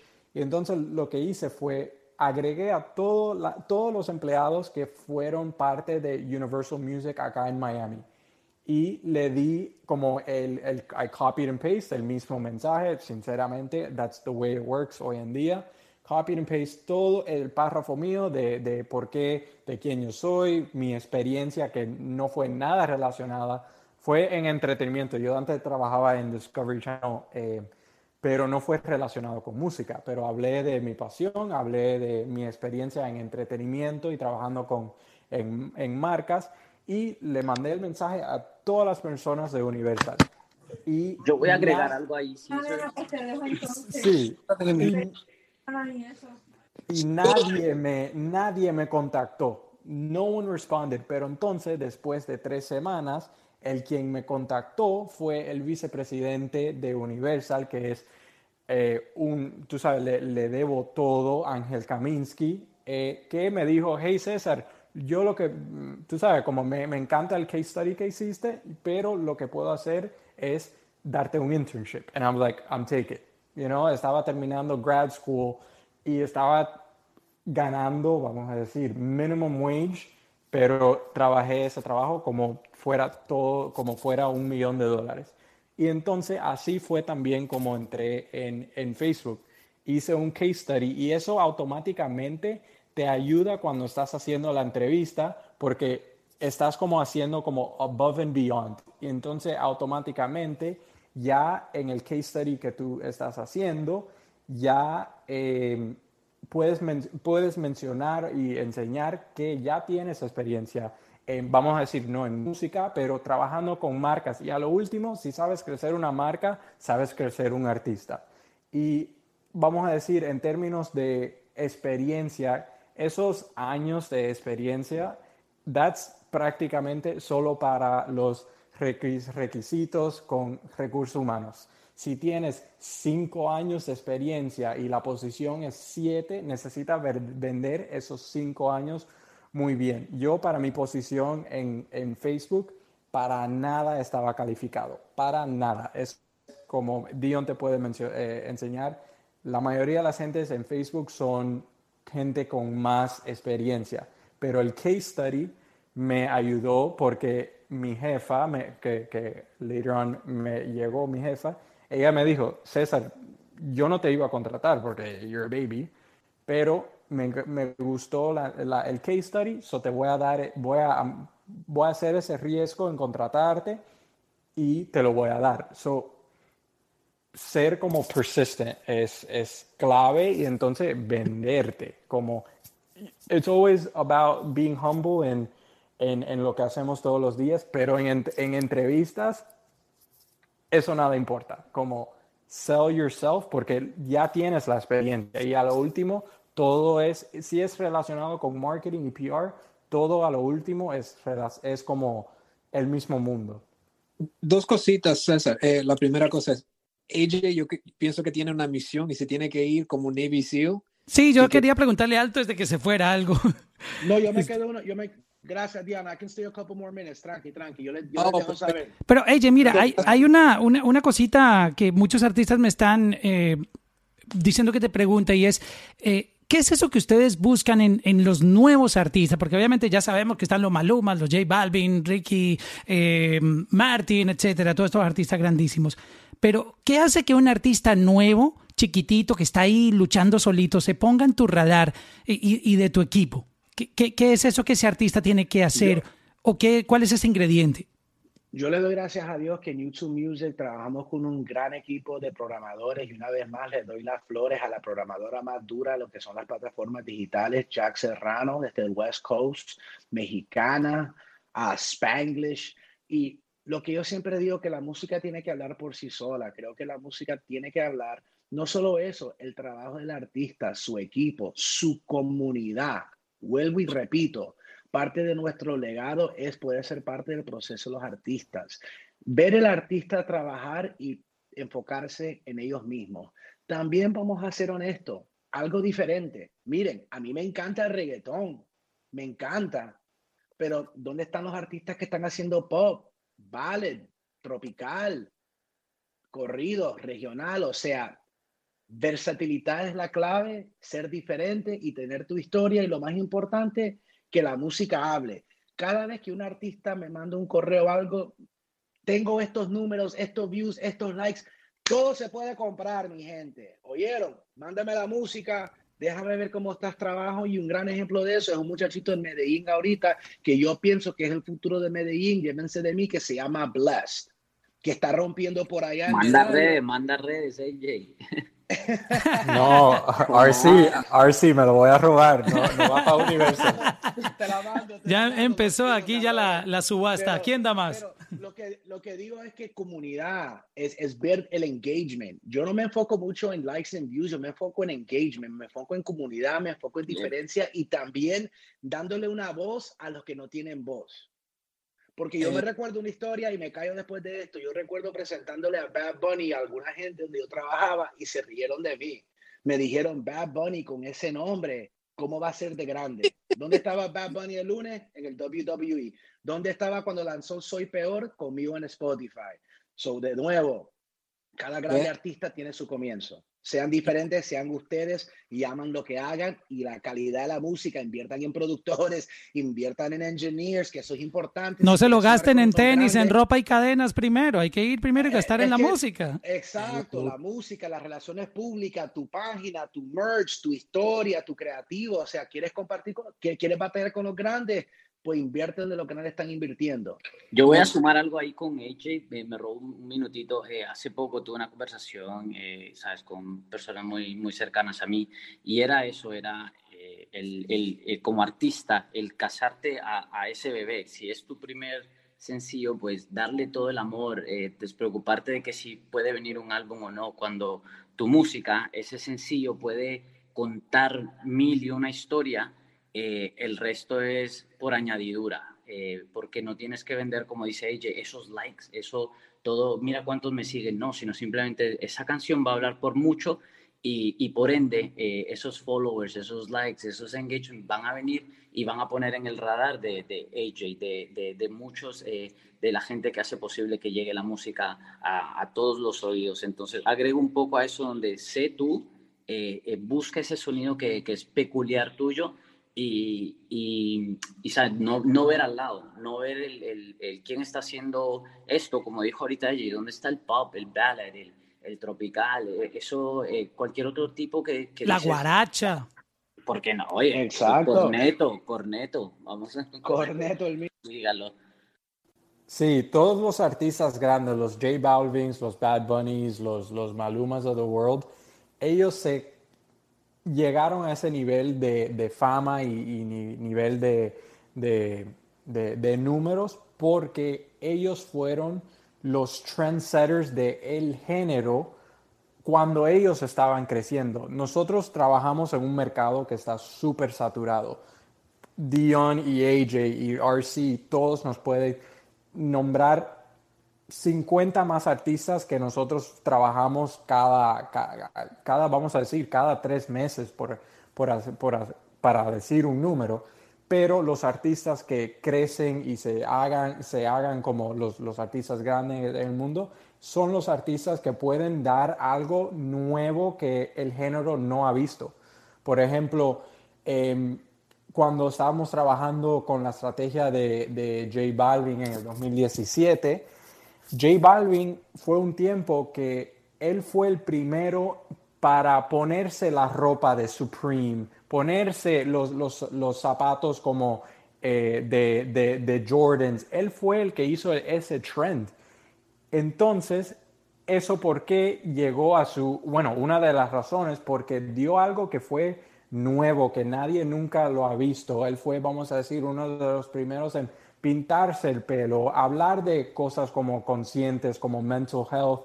So, la importancia es el producto, sí, necesita ser un sonido nuevo, pero entonces también la marca necesita ser algo que, que el género no ha visto, porque si vas y quieres hacer tu, tu estrategia de, de, tu sencillo tu, o tu, tu, marca de artista, pero es, eres, vamos a decir, otro reggaetonero que está eh, en, el, en el music video, que está en la discoteca y están las mujeres bailando y estás hablando de, vamos a decir, lo mismo, automáticamente la competencia va a ser súper, súper dura. Comparado con si haces como algo nuevo, por ejemplo, cuando cuando Bad Bunny empezó en el género, cuando J Balvin empezó en el género. Cuando haces cosas así, ya lo que tú estás haciendo es, te estás creando como tu propio lane que no vas a tener como tráfico en ese lane. So, yo eso es algo que yo lo, lo que le, digo a, a mis artistas todos los días es, cuando estamos haciendo esas brainstorming sessions, yo vamos a hablar de las ideas y entonces pensamos, alguien ya ha hecho esto y entonces si no, lo aplicamos y si sí, no lo vamos a hacer. Por ejemplo, hay muchos casos que digo, no, RC y J Balvin ya hicieron eso, RC y Sebastián Yatra ya hicieron eso, vamos a hacer algo nuevo, porque ya automáticamente es como estás entrando a la psicología de la, de la gente y la gente quiere algo que, que no han visto. So, standing out es súper yeah. importante cuando eres artista developing. Para mí, eh, la música, como dijo AJ, para mí lo primero es la música. Se puede comprar seguidores, se puede comprar eh, promociones también, pero para mí es cómo suena la música y eh, si es algo diferente, algo que yo pienso que es lo próximo. Habían cuatro artistas que me encantaron por la misma razón, la misma razón. Toquisha de la República Dominicana, súper talentosa y se la presenté a César y César se puso loco porque vio los videos, vio su image, su marketing de todos y, y, inmediatamente estaba hablando de ella con sus compañeros en la empresa. Futuro fuera de la órbita, un dominicano que tiene súper éxito en, en, otro país, en Chile. Eh, un americano que se llama Henry Versus, 14 mil seguidores, pero yo pienso que ese va a ser el próximo Khalid, un superstar y Tizo Touchdown, un rapero americano que es rarísimo. No entiendo lo que estás haciendo, pero es una cosa diferente. Lo primero para mí es la música y segundo es cómo si esta es si es esta artista vas a ser diferente y también engagement como dijo AJ, si tienen súper fanáticos, no importa si no tienen un millón, pero si tienes dos mil, mil, 100 fanáticos que están comprando su merch, que, están, que van a sus shows, que le están diciendo a los amigos, oye, tienen que escuchar a este artista. Eso para mí me suena súper interesante cuando, cuando un artista me dice, oye, tengo 200 personas que me están comprando mi merch y no la conozco si, y me están, me están enviando la música a sus amigos también, porque yo creo que eso, al, eso como los principios de un movimiento y me pongo atención a esa, a, a ese, artista de, este, de ese momento. Antes de, de, pasar con Mark para su pregunta, hay un caso muy particular y algo que yo he visto en muchos artistas y es que uh, tienen un, una muy buena cantidad de followers en social media, pero cuando tú vas a chequear sus números, por ejemplo, en las plataformas de música, en cualquiera de, de todas, ya sea YouTube o Apple Music o Spotify, etcétera, eh, tú no encuentras esa misma, ese mismo engagement que tienen en social media con sus imágenes, con sus posts, sus fotos, versus los números en, en plays. ¿Qué, ¿Qué, podría estar pasando ahí con, con, con ese artista? There's um, one thing, una cosa que diría es, hay una diferencia entre un fan y un follower, ¿verdad? Y es donde la gente se confunde en las redes sociales. Um, te siguen, pero ¿por qué te siguen? Te siguen por la música, y es por eso que es importante, una vez más, diferenciar el contenido y también dirigir tráfico hacia, tus plataformas digitales. Invertir en some, especialmente en, D. Please feel free to add us to like the ad part on our YouTube. Invertir a dirigir más tráfico hacia tu canal. Pero creo que es algo que es súper importante y que la gente a veces, con lo que es la tecnología, se confunde con lo que digo los smoking mirrors. So, Um, Investing y dirigiendo tráfico y entendiendo la diferencia entre un follower y un fan son dos cosas que lo podemos tomar minuto, otro día. me robo un minuto eh, para saludar eh, Carmen de León. Thank you for joining. Uh, tremenda artista. Eh, Capital in, U, uh, Universal Music Latin. Thank you for, you know, being in the room with us. Si tienen alguna pregunta, yo creo que también ella puede eh, dar un poco de su experiencia como artista y She's fire, man. She's fire. She's fire. She's fire. She's, thank you. Ya le acabo de invitar a, como speaker a Carmen de León. Carmen, Qué talentosa.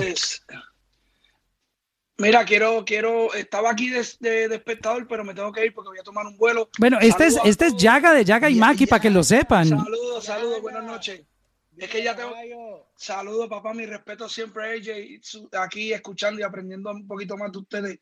Eh, nada, Saludos, aquí estuve un ratito con ustedes, pero ya tengo que salir, pues voy a coger un vuelo ahora. Eh, nada, sigan enseñando a mucha gente, que es muy importante. Hace falta eso. Yaga, espérate, Yaga, no te me vayas, hermano, por favor. Una pregunta para ti, discúlpeme. un consejo con todo lo que tú has visto en estos años, como tú has impulsado lo que es el movimiento, ¿qué sería un consejo para los nuevos creadores y nuevos artistas, Yaga, de parte tuya, porfa, antes que te vayas? mi primer consejo, la disciplina, muy importante la disciplina. En el artista, mm. en la música es un negocio como cualquier otro. Si no lo trabajas, se cae. Es como cuando tú tienes un negocio y no, y no abres las puertas de tu negocio, pues la gente no llega. Tienen que trabajar mucho la disciplina y muy importante eh, organizarse desde el principio, porque te lo hablo por la voz de la experiencia. Nosotros, no sé, ya a Mauricio se lo he contado, eh, nosotros eh, antes, para mucho antes que saliera el Spotify, YouTube y todas estas redes, nosotros pirateábamos la música y no fue hasta hace unos meses que pudimos poder lograr otra vez poner toda la, música digital. Gracias a Dios ya el, el Spotify de Yagi Maki está por los 3 millones en, seis meses. O sea, imagínate, eh, AJ, que el pistolón no estaba en, en, en streaming. Hermano, es que. ¡Wow! ¿Te imaginas eso? Los tiempos cambian y, y, lo, y, el dinero que se estaba buscando Yagi Maki en shows en esos días. Y pero lo importante es que se adaptaron, se ajustaron y ahora están activos. 11 años, 11 años esa música sin, sin, sin, pues, sin vender, pero gracias a Dios, pues ya, ya estamos, estamos, estamos en camino, estamos encaminados. Muchas canciones como Block Party con Daddy Yankee, para frontearle a cualquiera que estaba Yankee, este, Arcángel, todo el mundo eh, fueron temas que, que, fueron grandes éxitos y no estamos monetizando, pero ya gracias a Dios estamos organizados todos. Ahora venimos, ya y Maki venimos con nueva música, así que todo lo que está aquí, eh, pendiente, que pronto voy a sacar, vamos a sacar el sencillo, un Yagi Maki, después de siete años de haber estado fuera de la música, regresamos ya organizados, eh, con la, como si fuéramos nuevos, como si fuera el primer día. Qué duro, qué duro. Oye, ya aquí está Andrea, que dura en digital marketing, así que cualquier cosa que necesites, Andrea, ahí tirándote el flow. AJ, gracias por siempre ayudarme. AJ, eh, le tengo un cariño muy especial porque siempre ha sido pro a los latinos y eso yo estoy, yo, yo, estoy consciente de eso. Yo lo llamé muchas veces. lo llamé muchas veces, me ha ayudado siempre, me ha resuelto, por eso quiero aprovechar aquí con toda esta gente, AJ, muchas gracias siempre, siempre eres el mismo donde quiera que te veo, no importa. Y, y, es muy cierto lo que dice AJ, no son los números, este, a veces muchos artistas tienen la película montada en Instagram, cuando tú vas a la plaza, no tienen, no hay venta de que, y créeme que las casas disqueras y todos ustedes que están aquí que saben de esto, ustedes lo que están pendientes a eso, no realmente a lo bonito que es el artista. Y eso se vio desde Tego Calderón, que cuando Tego salió era el más feo. El feo, de, la nena linda. El, feo de la nena linda y, y, como te digo, pero nada, muchas gracias siempre. Voy para Puerto Rico, que pues, eh, voy a una situación familiar que pues mi, mi padre falleció y voy a darle santa sepultura allá en Puerto Rico. Los quiero mucho, síganme por las redes, el Yagasaki y esperen pronto el single Yaga y Maki, muy pronto. Saludos, los quiero mucho. Buenas noches. Abrazo. Wow, eh, lo sentimos mucho, eh, Yaga, una gran persona que lo he conocido aquí en Clubhouse y, y de verdad que admiración total por ese, por ese éxito, por esa leyenda que son. Eh, Mar, disculpa que retrasamos tu pregunta. Adelante, bienvenida. Hola a todos, muchas gracias. No, sí me ha encantado escuchar todo y quiero agradeceros a todos por vuestro tiempo que dispensáis para, para darnos consejos a todos nosotros. Por eso muchas gracias primero. bueno, yo soy española, me llamo Mar, tengo 22 años y vivo en Lisboa, Portugal. Y mm, pues me encantaría pues hablar un poco y pediros un consejo porque yo, eh, yo lancé un, un, videoclip de una canción mía con, que es una colaboración con un artista que es mitad cubano, mitad holandés, como yo, yo también soy mitad cubana. y sacamos esta canción. Cuba. Vaya volar. Qué bonita. Y sacamos esta canción que se llama Sin ti. Y hicimos un videoclip muy lindo conseguimos hacerlo todo independiente y trabajamos con uno de los mejores directores, de film directors en Portugal, ah, que está en ascensión ahora y está haciendo un trabajo fantástico. Y la verdad es que, bottom line, mi punto es que como yo ah, estoy aquí en Portugal y la verdad es que mm, desde que empecé y lancé mi primer single ya he conseguido pues tener un buen, una buena base de fans aquí. La verdad es que no son muchos, pero son muy valiosos y, y and I'm very proud of it. Pero la situación aquí, como yo tengo ahora cada vez más canciones en, español y, y, la verdad es que quiero abrirme más para, para el mercado latino, latinoamericano y eh, la verdad es que cualquier país que hable en español, I just want to get to the uh, Spanish speaking people Ah, que va a apreciar pues un lado diferente de, de, la canción. Y yo tengo, por ejemplo, he dado el ejemplo de esta canción del Sin Ti porque me gustaría saber ah, cómo puedo yo llevar esta canción, este videoclip, por ejemplo, que lo tengo en YouTube, cómo lo puedo llevar a, a pues, a esta gente em, que está por el mundo entero, a todos mis españoles, latinos, cubanos, colombianos, mexicanos, todos, y cómo me, aconsejáis a casi que hacer este, este bridge. Vamos a, pedirle a, AJ que está ya en sus últimos minutitos aquí que, le dé ahí su, su empujoncito. Dian, what's up, baby? Dian, no te siento, Dian, háblame de ti. ahí. Lo primero, Mark, eh, le, le, quiero dar las gracias por compartir su historia y veo en tu Instagram que, que, tienes un estético muy, muy, tú sabes, like, very cool, bohemia también, pero no veo música. Tiene que poner la música donde quiera, está en las redes. Eh, si quieres, lo que, lo que, voy, lo que le voy a invitar y pedir que me envíes el video para yo hacer un quick audit, a ver cómo lo pusiste el video, cómo lo subiste al, al YouTube. Si me lo puedes enviar, empezamos ahí.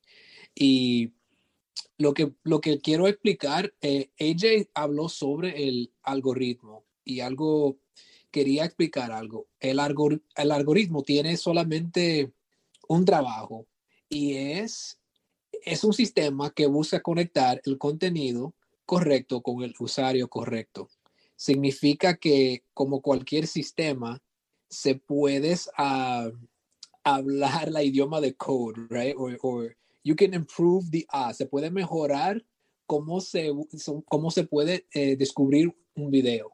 Y le voy a dar consejo cómo, cómo se puede hacer, si, si me permites, Mauricio. Claro, claro que sí. Esto es información súper importante para los artistas y la gente que está aquí queriendo aprender. Perfecto. Son tres áreas eh, para la búsqueda y descubrimiento de un video. Primero es el homepage, la primera página, youtube.com. Esa página eh, está influenciada por los subscribers, por sus suscriptores. Oh, sorry, go ahead, AJ. No, no, you got it, you got it, my brother. Ah, perfect. So, por los subscribers. So, so, cuando tú tienes un video, tienes algunos amigos en cualquier país, dile, oye, dágame un like, haga un comment y también subscribe, porque el sistema se va a dar cuenta de eso. Y ahí. Oye, tengo una pregunta, Dion. E, ese, esos comments que son emojis, por ejemplo, si le pongo tres llamitas o un like, pero de emoji, eh, eso me afecta porque tengo entendido que en otras plataformas como Instagram, cuando tú comentas con emojis, lo toma como si fuera un bot, así seas tú mismo comentando. Eh, ¿Qué, ¿Qué, tipo de comentario? ¿Es bueno escribir un comment como, wow, me encanta este video, como para entender y cómo guiar los fans para que, para que ese engagement se produzca? Sobre el, el la sistema, no sé si un, usando, utilizando palabra, usando un emoji, no sé si hay un, tú sabes, un efecto, pero ella, ella, ella No, no, I, I, agree with you. No hay efecto, pero lo importante es responder al, al emoji, ¿verdad? Y donde ahí se crea el engagement. Es responder a los fanaticados. Y es una cosa que a veces se olvidan los artistas. Recuerden que YouTube también es un, social media platform, tiene un community tab, tiene una conversación. Y igual como ustedes ven, donde tú pasas el más tiempo, ahí es donde vas a tener más followers. Y es por eso que es importante darle el amor y cariño, especialmente si tú sabes que tu música está ahí y que parte del arte tuyo son los visuales, pues cómo se va a enamorar la gente si no le está dando calor a ese, a ese motor. So, replying back is super important, creando un, un content differentiation y después sigue con el discovery, Dian, que es súper interesante eso, please. Pero de ejemplo, si, si te vas de IG, hey, we're gonna go live en solo minutos a YouTube, después lo diriges hacia allá. O sea, super important. Pero dale, sigue, Dian, que está súper interesante, mala mía. No, no, no, no. Gracias. El, ahí está el, el, el, YouTube homepage con los subscribers. No es garantizado que vas, a, que vas a estar en el homepage, pero te da una mejor oportunidad de, de salir ahí. Los, el, el, segundo lugar vas a hacer el, eh, la función de búsqueda, el the search function. Y eso está influenciada por la, descripción, your description, y qué pusiste en las palabras. Eso es muy importante, porque el, sistema no conoces un video o no conoces el video tuyo contra el, video de, de Franco. Solo lo que tú escribes ahí le dice, la sistemas, uh, le, le, dice algo a la sistema. Y por ejemplo, si yo estoy buscando eh, tu canción y tú tienes las letras de la, de la, de la canción en the description, Después yo puedo poner algún, el chorus o algo así, el sistema se va a dar cuenta que es tu canción y me vas a mandar a tu, tu página. So, ahí tenemos homepage, tenemos eh, the search function y el último es watch next. El último lugar es watch next. Y ahí, influenciado por el, el comportamiento del usuario, significa si yo tengo 100 personas que van a mi página a ver mi video y le gustan, le hacen un like, hagan un comment y de subscribe también, el sistema se va a dar cuenta que yo soy un Dominican York de Nueva York y le va a enseñar y la oportunidad, el sistema va a decir, oh, yo veo que a este video le gustan mucho los dominicanos de Nueva York. Vamos a enseñarles este video a más dominicanos de Nueva York. De nuevo, el sistema quiere a compartir videos eh, que le van a gustar a, a la gente. Y si hay como un grupo de gente que está como el engagement de tu video está más alto que en otros, le va a enseñar ese video a esas personas más. Does that make sense, Mar? Sí, definitivamente. Y la um, yo como, por ejemplo, lo que te había dicho, como vivo en, en, Portugal y yo empecé mi carrera aquí y la he construido aquí y mis canciones pues pasan aquí en la tele, en la radio y eso, mm, mayor parte de mis fans están aquí ahora, yo... aunque ya he conseguido hacer esa translation and, and I've been uh, getting my music out there more with collaborations and things like that. Pero por eso noto que mm, en YouTube, por ejemplo, el algoritmo, como muchos de mis fans que van a ver el vídeo les dan que les gusta y tal y que comentan son de Portugal y consumen pues a lo mejor otra música portuguesa, pues el, el, algoritmo casi que me, me, me, pone ahí en un route que a lo mejor no es el ideal para mí ¿entiendes? Y entonces yo no, quería entender creo, cómo puedo escaparme a eso. Creo, un poco. me voy a meter ahí un segundito, creo que lo importante ahí y, y, es entender y saber que ya tienes tu mercado, ¿no? Que ya tienes tu local, tienes tu territorio, ya tienes un leverage. So, creo que la próxima etapa sería, además de obviamente adding ads en diferentes locations, en geotargeting, etcétera, pero empezar a hacer un poquito más de colaboraciones con personas a tu nivel, o sea, networking sideways en diferentes markets, diferentes territorios y quizás droppen un, un EP así para hacer ese cross, cross promotion and marketing. Yo diría sería una buena buena Eso está también. durísimo. Imagínate colaborando con un, con un dominicano, un mexicano, colombiano, chileno, argentino. La rompes.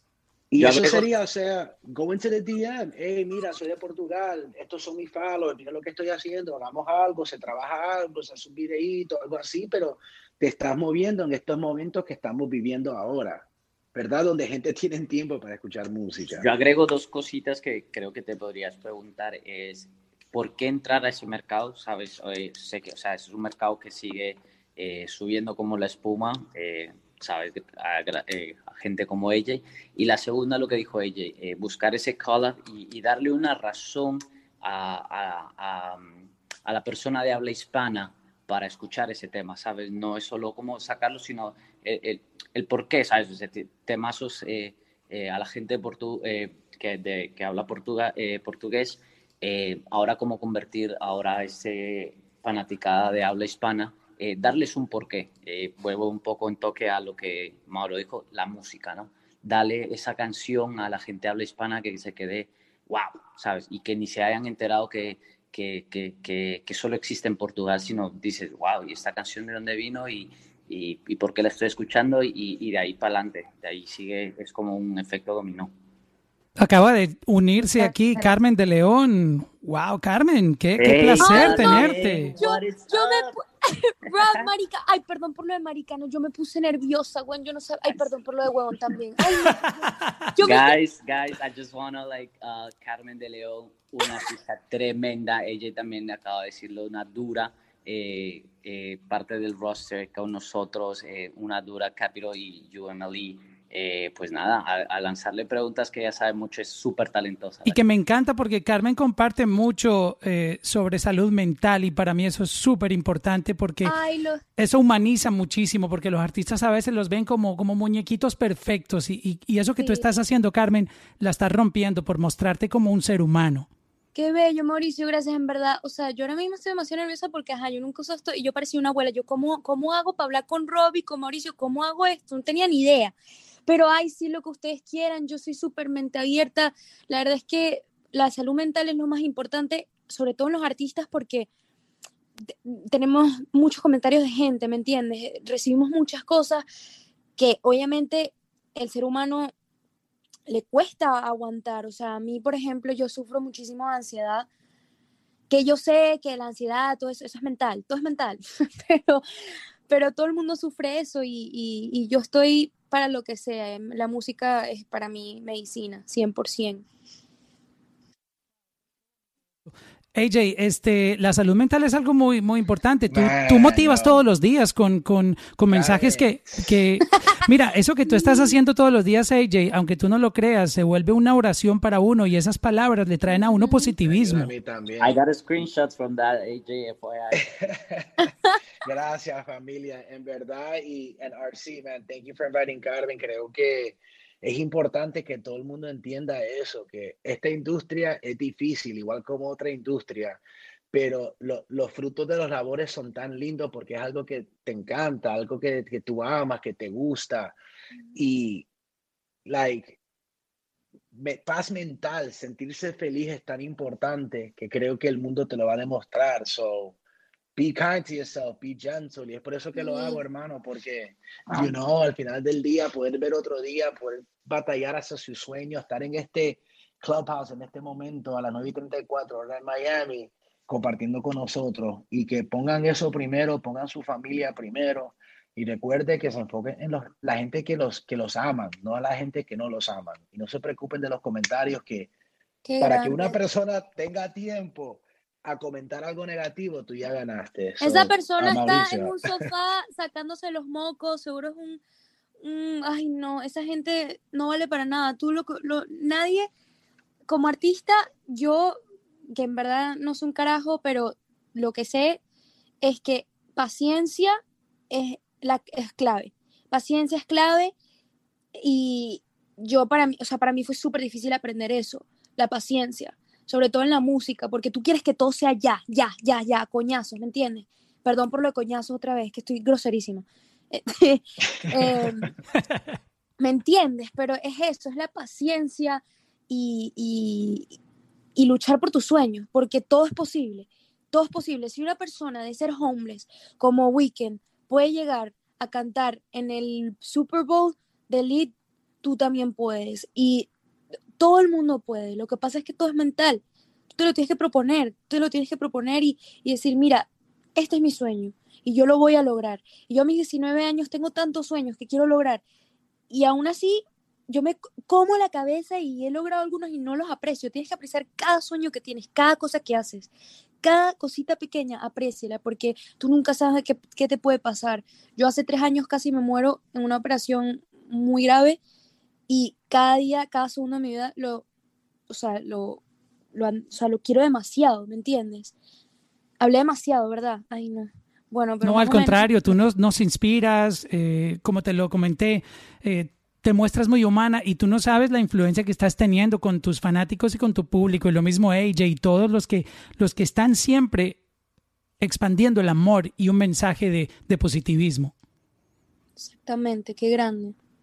So, qué rico tenerte por aquí. Este tenemos por acá a Felipe, antes de que se nos vaya AJ, Felipe, bienvenido a, a este, este room de marketing y YouTube para artistas.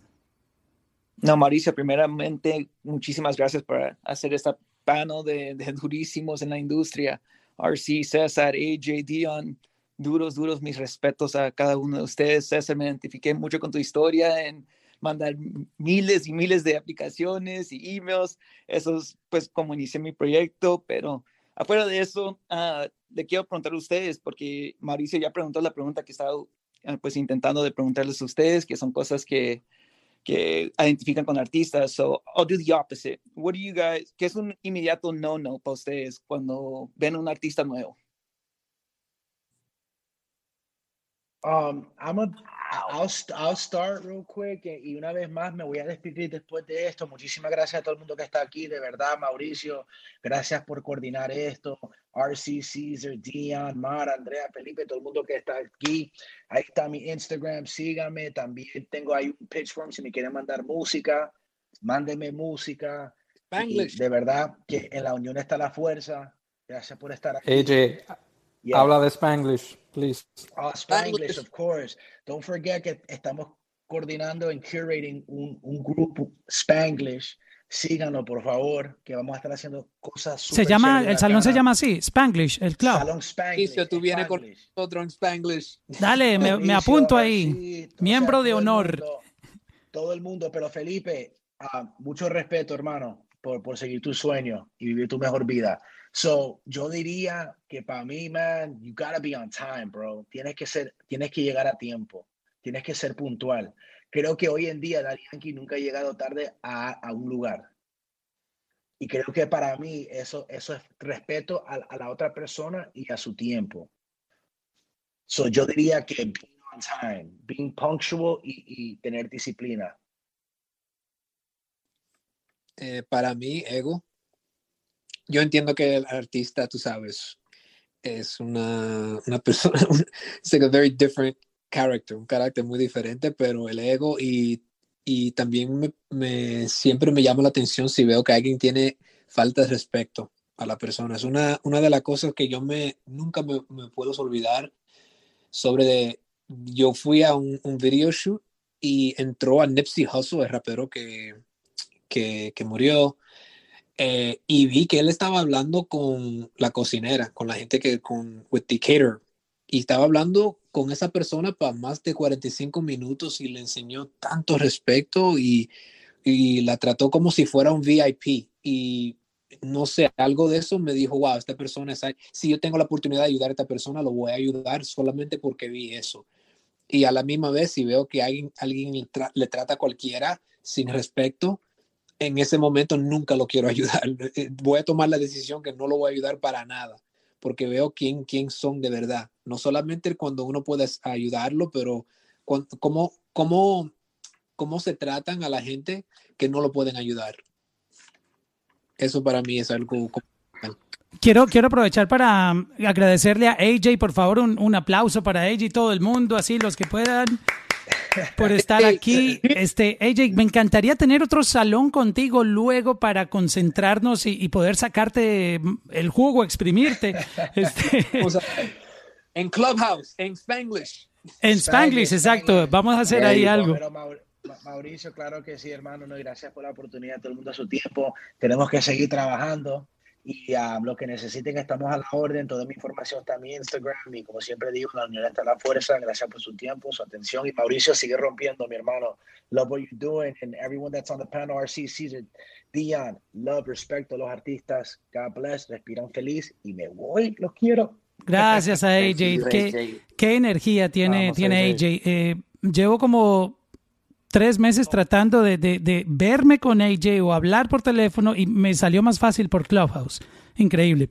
Este, yo voy a, voy a hacerles una pregunta eh, que creo que estoy hablando por, por mucha gente que está aquí en, en la audiencia y aprovechando un poquitito eh, los expertos que tenemos en marketing. Este, los artistas hoy en día están sufriendo mucho por exposición y, y es uno de los problemas que tienen el hacerse notar en un mundo donde están saliendo aproximadamente entre 50 y 60 mil tracks todos los días eh, disponibles para que la gente afuera, en medio de esta democratización de la música, los escuche, que lo cual es excelente porque cualquiera puede ahora lanzar música, pero también está el problema en que cómo tú haces que la gente te descubra.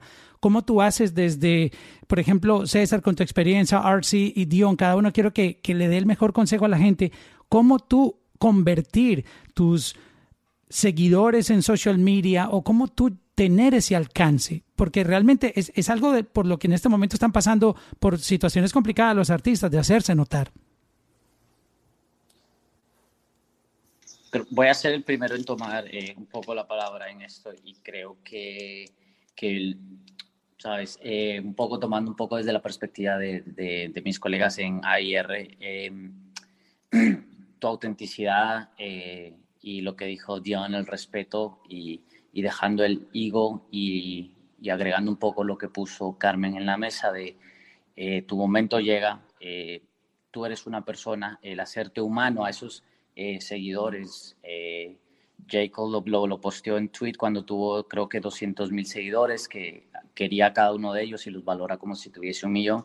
Creo que eso va de la mano y y voy a decir algo que es como, you think you might not be ready y, y, que el tiempo a lo mejor no va a ser convenient, pero déjame decirte que muchas veces el, um, you don't choose the time, the time, el, el, tiempo te decide a ti, sabes, si es, es ese momento y es por eso siempre estar listo, ser ese humano, tener esa canción que tú dices y seize the moment, sabes, y con eso creo que abres muchas puertas, conoces a gente extraordinaria como todos los panelistas que tenemos aquí, un AJ, Dion eh, y mucha otra gente que está dentro eh, de, de, escuchando esto, ¿sabes? Veo muchos nombres conocidos y digo, cada uno de ellos tiene algo que aportar y todo el mundo eh, busca ese talento.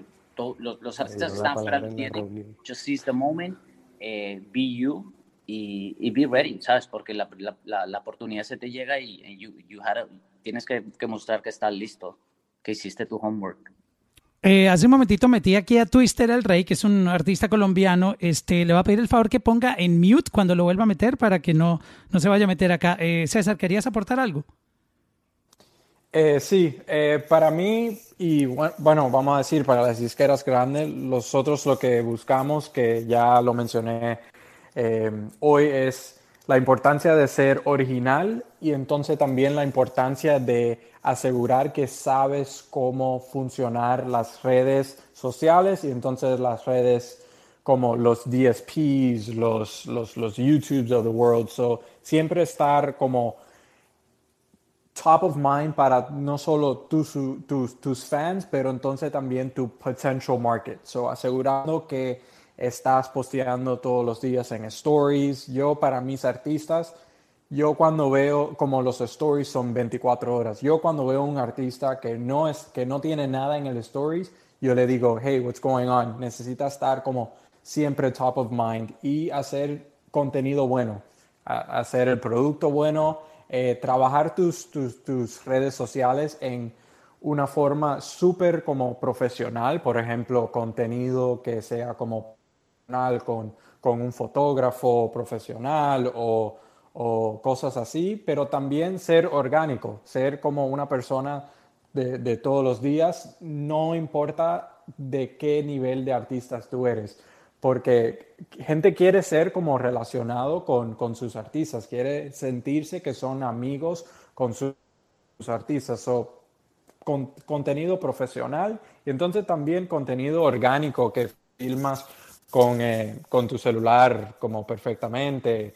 A ese funciona también. Y entonces también lo que Dion mencionó de la importancia de, de being uh, humble y, humilde que dar como gracias a los fans, porque si no fueran por los fans, no hay como no, no, eres, no eres nada. Y entonces hay algunas situaciones que los artistas, vamos a decir, más pequeños en el género son lo que tienen los más, el, el ego más grande. Pero entonces hay, hay artistas como por ejemplo los Bad Bunnies, J Balvins of the World, que lo tienen todo y tratan a todo el mundo, como, como Dion mencionó, como si fuera como cualquier persona. O sea, tienes que ser persona, primero que todo, tienes que ser persona antes que artista. Exacto, y porque entonces a lo último va a tener un efecto. Si eres, vamos a decir, si no le das las gracias a, tu equipo, la gente no va a tratar, no le van a poner el mismo esfuerzo y la misma emoción en tus proyectos. O entonces un, vamos a decir, un Mauricio en este mundo de, de, de, de public relations no va a querer hacer una entrevista contigo. So, eh, o puedes afectar a algo más importante, afectar a un fan si no coges la foto con el fan. So, darle gracias a tu, tu disquera, darle gracias si eres independiente a tu equipo normal, como a tus managers, y a las, las diferentes plataformas. Y, of course, at the end of the day, los, los fans 100%. ¿Qué tanto beneficio le pueden sacar, Dion, a YouTube en los posts que ahora tú puedes hacer como artista? Porque no solamente YouTube es para subir los videos, sino que también tiene la opción de que tú hagas post. Explícanos cómo, cómo los artistas pueden beneficiarse haciendo los posts. Sí, la sección de community. Exacto. Sí, de community. Tenemos una función que se llama community donde se puede hacer post. La importancia de esa, esa función es que puedes hablar con, su, con tus fanáticos y las personas que están, que, que son sus subscribers de su página y puedes decirle cosas como cuándo sales el próximo video o ni siquiera si vamos a suponer que el video no vienes para dos meses, le puedes decir, estoy en estudio ahora trabajando y voy a poner eh, un nuevo video behind the scenes o algo así en este mes o dos meses. Es otra forma de engagement. Y también tenemos otra función que viene ahora que se llama Shorts. Y en Shorts vas a hacer como videos cortos como TikTok. Pero esos videos suben a tu canal, te queda como, por ejemplo, se mezclan con tu música o están separados en esa comunidad. En Shorts va a ser separado eh, pero yo creo, todavía está en beta, pero yo creo que vamos a tener un tab donde se puede ver los shorts videos. Ni siquiera vamos a ver, eh, no puedo hablar mucho de shorts todavía porque no me dejan, pero viene pronto, estamos en beta y lo que le puedo decir ahora es que viene pronto y es, vas a funcionar igualmente como si fuera eh, Instagram Reels o también TikTok. Y lo hicimos porque había muchos artistas, muchas personas que querían hacer videos, pero no tenían la paciencia o no querían hacer videos cada, cada vez en YouTube de 3, 4 minutos y ahora tienen la opción de hacer videos de 30 segundos, por, por, por ejemplo. Eh, sobre la, la, primera pregunta que, que, presentaste, de, de, ser un artista y, y cómo se puede uh, to stand out del grupo porque hay muchas canciones que salen cada semana. Lo primero para mí es debes pensar en qué tipo de eh, artista quieres ser. Por ejemplo, si quieres ser un, un Drake, es difícil, pero si quieres ser un Currency o un, eh, un Give me another one, Caesar. Who's another? Freddie Gibbs, algo así, ¿verdad? Un rapero que se tienes fanáticos, puedes ir a un tour, tienes shows, gana, gana, gana buen, eh, buen dinero. Eh, eso es posible. Eh, posible. Eh, no, es, no es imposible hacer Drake, pero es difícil. So, lo primero es piensa en el tipo de artista que quieres ser. Segundo, ser estudiante de, de, de las plataformas. Comprende, con, comprenda cómo funcionan y llévalos tan lejos como sea posible, los gratis. por ejemplo, yo le expliqué y le conté del programa, el YouTube Creator Academy, que es gratis deben utilizar e-, ese programa, es gratis, lo pueden encontrar por Google y pueden aprender cómo, cómo mejorar eh, la búsqueda de sus videos, cómo se puede monetizar los videos, varios cursos que hay ahí y son gratis. Y todos los, todas las plataformas tienen un programa así. Y luego, después de aprender cómo, qué se puede hacer gratis, luego hay ese momento se puede mirar dónde debía hacer una inversión. Eh, y lo último, sea persistente en, sus sueños. Eh, una historia que César no te contó a ustedes es esta.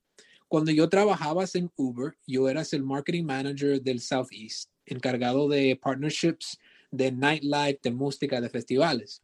Pues un día me escribió por LinkedIn un señor joven que se llamaba César y me pidió un trabajo o un internship.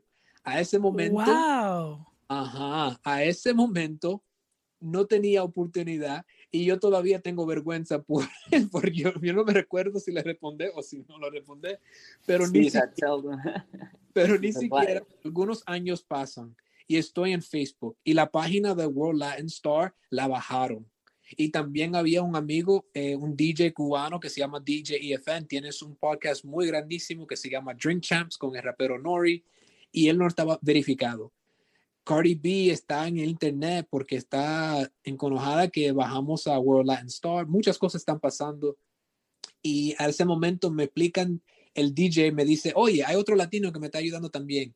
Y yo dije, ¿quién? Porque yo estoy en la oficina central. Yo no, no hay nadie. Yo soy el único que, está en esta oficina.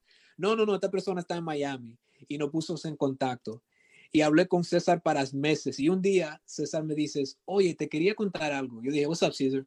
Él me dice, tú no te vas a recordar de esto, pero un día, cuando tú, tú estabas trabajando en Uber, yo te escribí y me, y me dices la historia donde él me pidió un trabajo y ahora nos encontramos en Facebook juntos y ahora trabajamos juntos a lo que está en Warner y yo estoy en YouTube. Y te digo, te digo esta historia porque nada pasa, nada pasa inmediatamente. ¿Verdad? Queremos, eh, ah, queremos creer que todo va a venir fácil, pero bien es muy, las cosas son difíciles. Eh, es un journey. Y te, te, explico esa historia porque César está aquí conmigo. Él y yo hablamos casi cada día sobre de algo, pero César se puso a, fajar para la posición que él tiene hoy. Y te explicó que él trabajaba gratis y yo trabajé gratis. Yo me puse un, un, un, un eh, masca, yo era un masca y distribuidor de flyers también. A mí me pues tocó igual en la radio. Yo trabajé tres años gratis a los inicios míos en, en la radio y nos tocó, nos tocó josear, como se dice.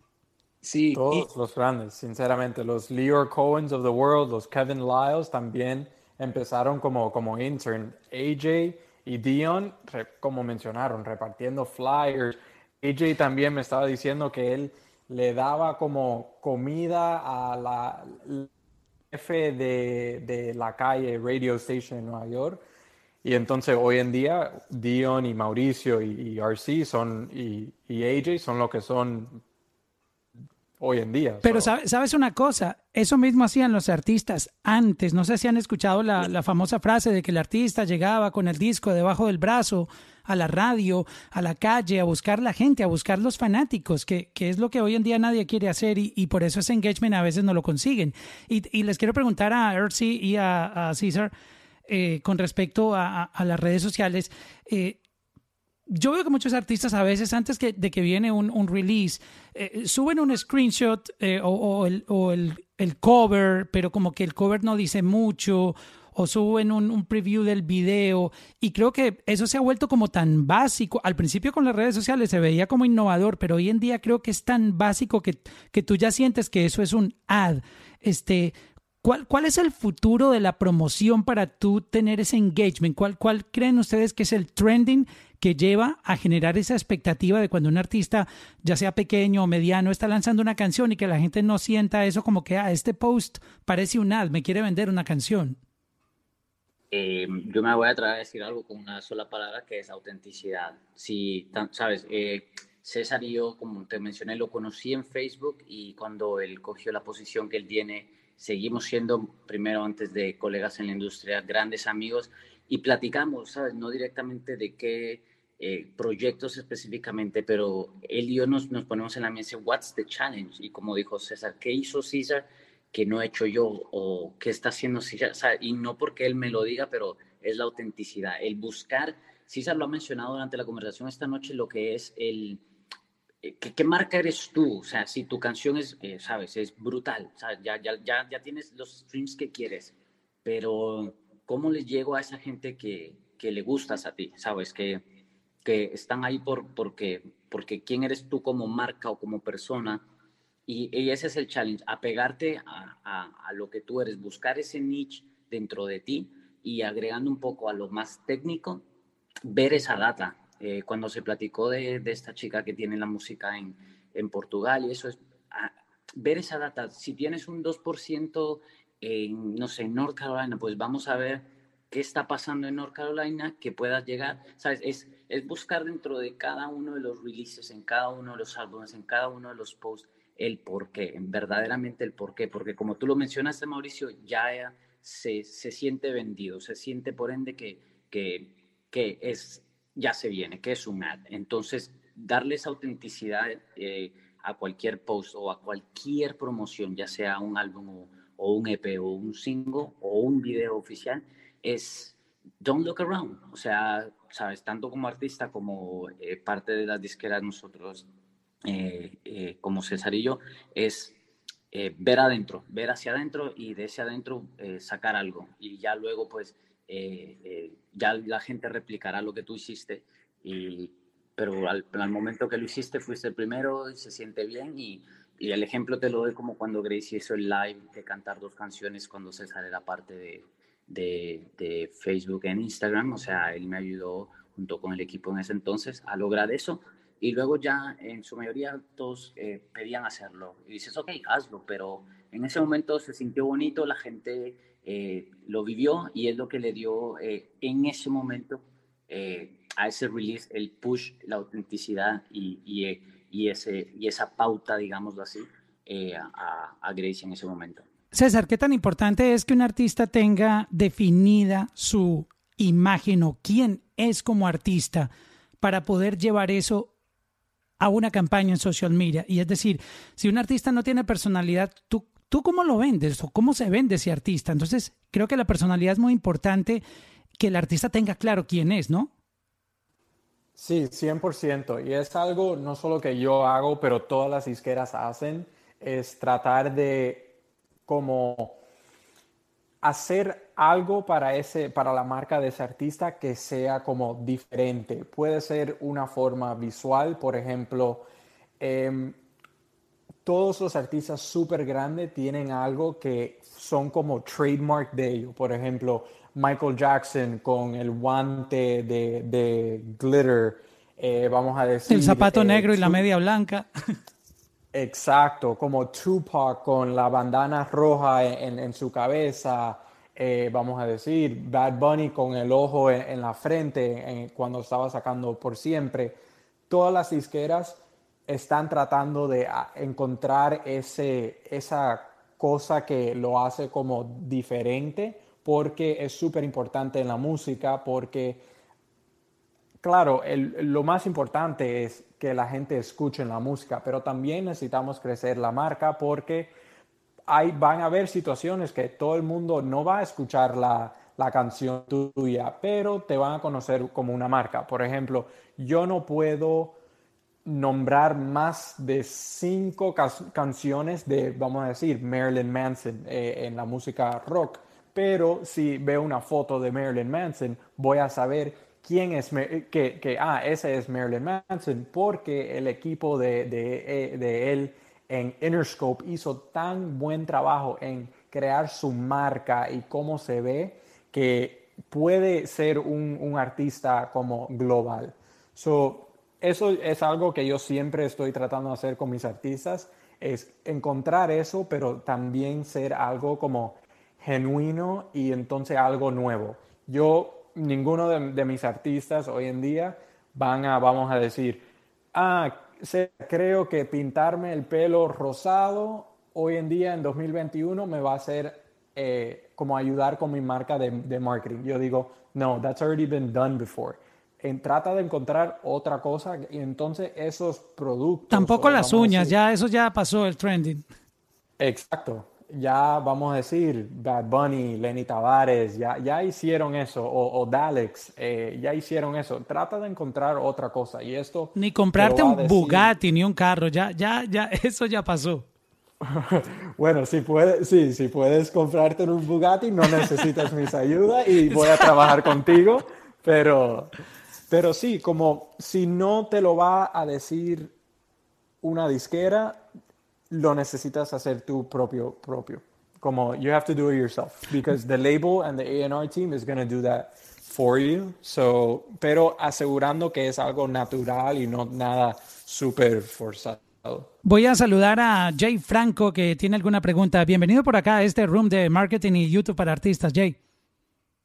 Gracias, bro. Gracias por la invitación y gracias por permitirme hacer un comentario, una pregunta aquí. Saludos a todos los que están participando y que están dando opiniones tan importantes. Yo tengo un tema. Eh, César, yo supongo que tú conoces eh, muy bien a, Daniel Luna, que trabaja justo ahí también en Warner. Él es... Este, un pana muy bueno mío. Sí, él es amigo mío también y en 2019 le mandé lo que iba a ser mi primer sencillo.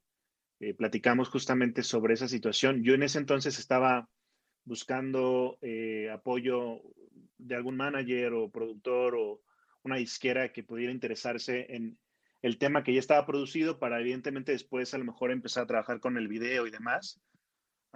él escuchó la canción, le gustó mucho, me dijo, bro, está muy buena la canción, ¿quién la, quién la produjo, quién la escribió?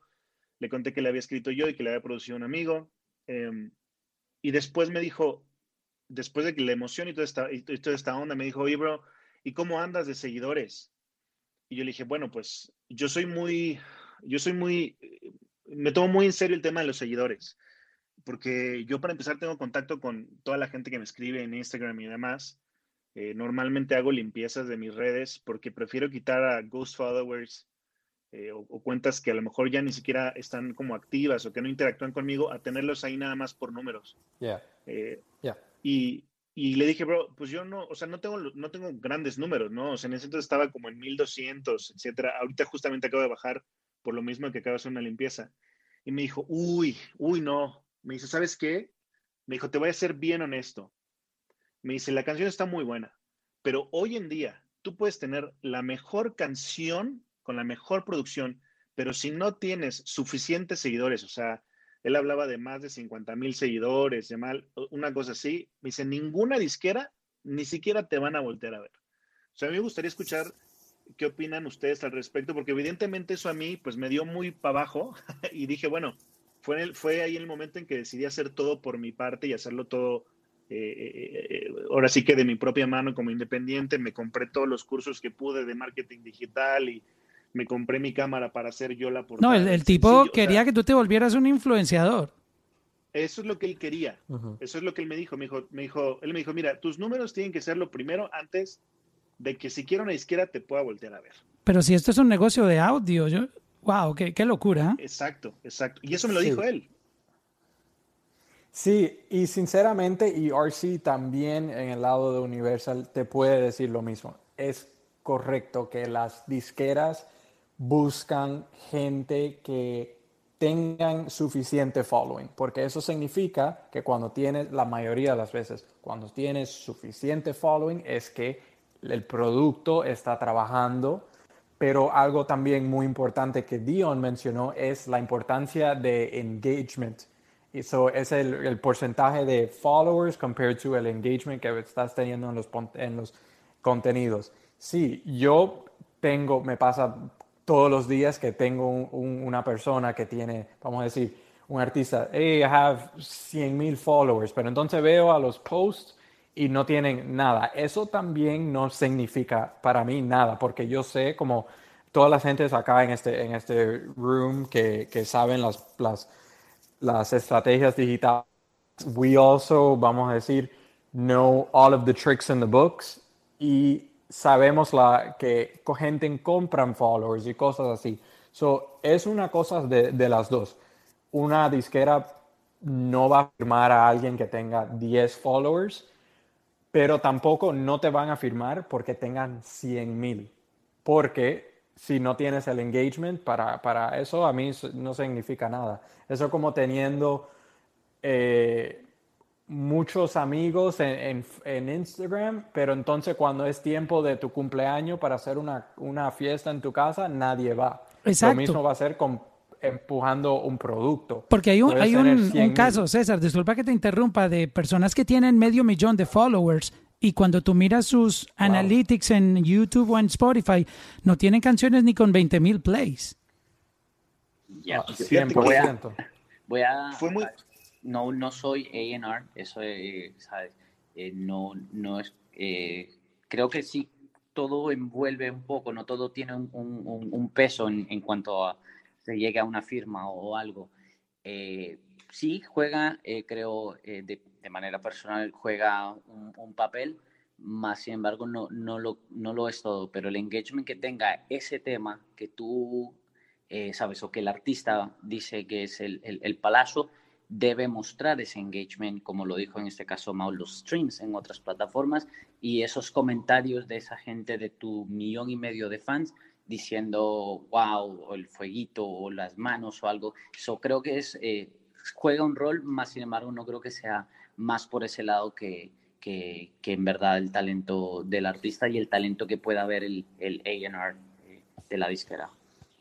Sí, y pienso que lo que Danny te estaba como mencionando es aprender como mercadeo, pero haciendo como la única manera como crecer, sinceramente, es orgánicamente el contenido. Like having good content, así es como va a ser. Yo cuando estaba trabajando en, en Instagram, no tenemos como un playbook of cómo crecer el followers de un artista. Eso no existe todas las estrategias que nosotros recomendamos a las disqueras están con el bottom line que contenido es, es king. So, y, y, ads también pueden ayudar con aumentar los seguidores también. ads también, pero entonces los ads necesitas asegurar que, again, el contenido del ad es bueno, que necesita tener el ad como el video que estás usando, que sea bueno también, porque no todos los ads van a funcionar. Tú puedes tener, vamos a decir, eh, una canción que yo siempre me gusta usar este ejemplo, que tú puedes tener un palazo de una canción, pero si no le das el, mercadeo, no va a funcionar, porque el mercadeo necesita hacerlo. O lo puede pasar. Puedes tener una canción horrible, entonces tú dices, ah, pero tengo un millón de dólares de marketing, pero tampoco no va a funcionar ese un millón porque a lo último el producto no estaba funcionando. O sea, necesitas hacer como un poco de dos. El producto y el marketing es 100%. El sí, eh, yo estaba hoy en una reunión con una, una, agencia que quería contratar a un artista y el artista solo, solo tuvo menos de 20 mil seguidores en Instagram. Pues, ¿qué pasa?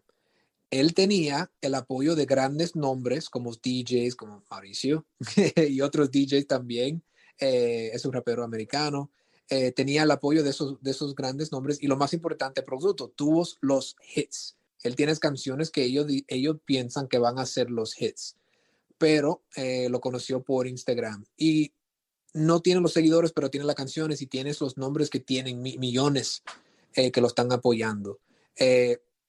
Lo que dijo César es, es verdad, el producto, la música, es, es, claro que va a ser lo más importante de eso puede crecer muchas cosas, incluidos los, seguidores. Y César, tenía una pregunta para ti. Si tú ves un artista que tienes 5 mil seguidores en Instagram, pero en YouTube tienes 2 millones de, views y 100 mil seguidores, porque ahí es que él pone o ella pone su atención. ¿Cómo, ¿Qué piensas tú como alguien que está trabajando en Warner?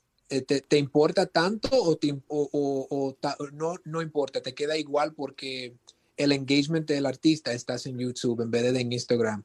Quiero, quiero preguntar si Instagram es, el, es lo, lo final, es lo más importante o si tú ves que la actividad del artista y de los fanáticos están en YouTube, si tú, lo, si tú piensas igual sobre ese éxito en YouTube, éxito en Instagram. Sí, eh, no, definitivamente como Instagram no va a ser 100% el benchmark de lo que nosotros en las disqueras buscamos. Hay situaciones que un artista tiene, como, como Dion mencionó, un following increíble y un engagement increíble en YouTube, pero no lo tiene en las redes sociales normales. Eso todavía nosotros lo consideramos, like, wow, that's amazing, que está bien en, YouTube. Y entonces hay otras situaciones también que las disqueras le, encantan.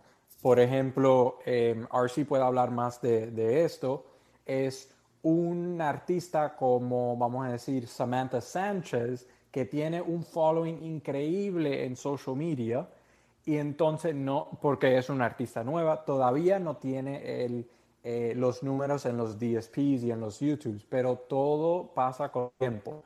Y entonces la importancia, yo cuando veo eso como esas situaciones que no está alineado la data en todas las plataformas, yo lo que hago es digo, ok, ¿dónde tú necesitas más eh, trabajo? Porque a lo último, todas las plataformas es más alcance. So you have to make sure que estás trabajando las todas a la misma vez. Por ejemplo, en Instagram estás posteando en feed, pero entonces también posteando en Reels. También funciona la misma vez con las diferentes plataformas. Necesitas darle amor a YouTube, darle amor a Instagram, darle amor a, los DSPs, porque así es como los artistas súper grandes es cuando tienen todo, como todo corriendo perfecto. No puedes tener como un, un imbalance. Pero, long story short, para coger un contrato, las disqueras, como, again, como, como mencionó, yo no soy parte de AR Em, pero sé que ellos buscan por lo menos algo que está funcionando. Como vamos a decir ahora, el trend, que está pasando ahora es un artista es súper famoso en, o una persona, un influencer, está súper famoso en TikTok porque es un influencer y entonces después una disquera le va a dar un contrato de hacer como un artista. So, prácticamente they just look for one avenue que ellos, que la disquera puede saber que puede funcionar.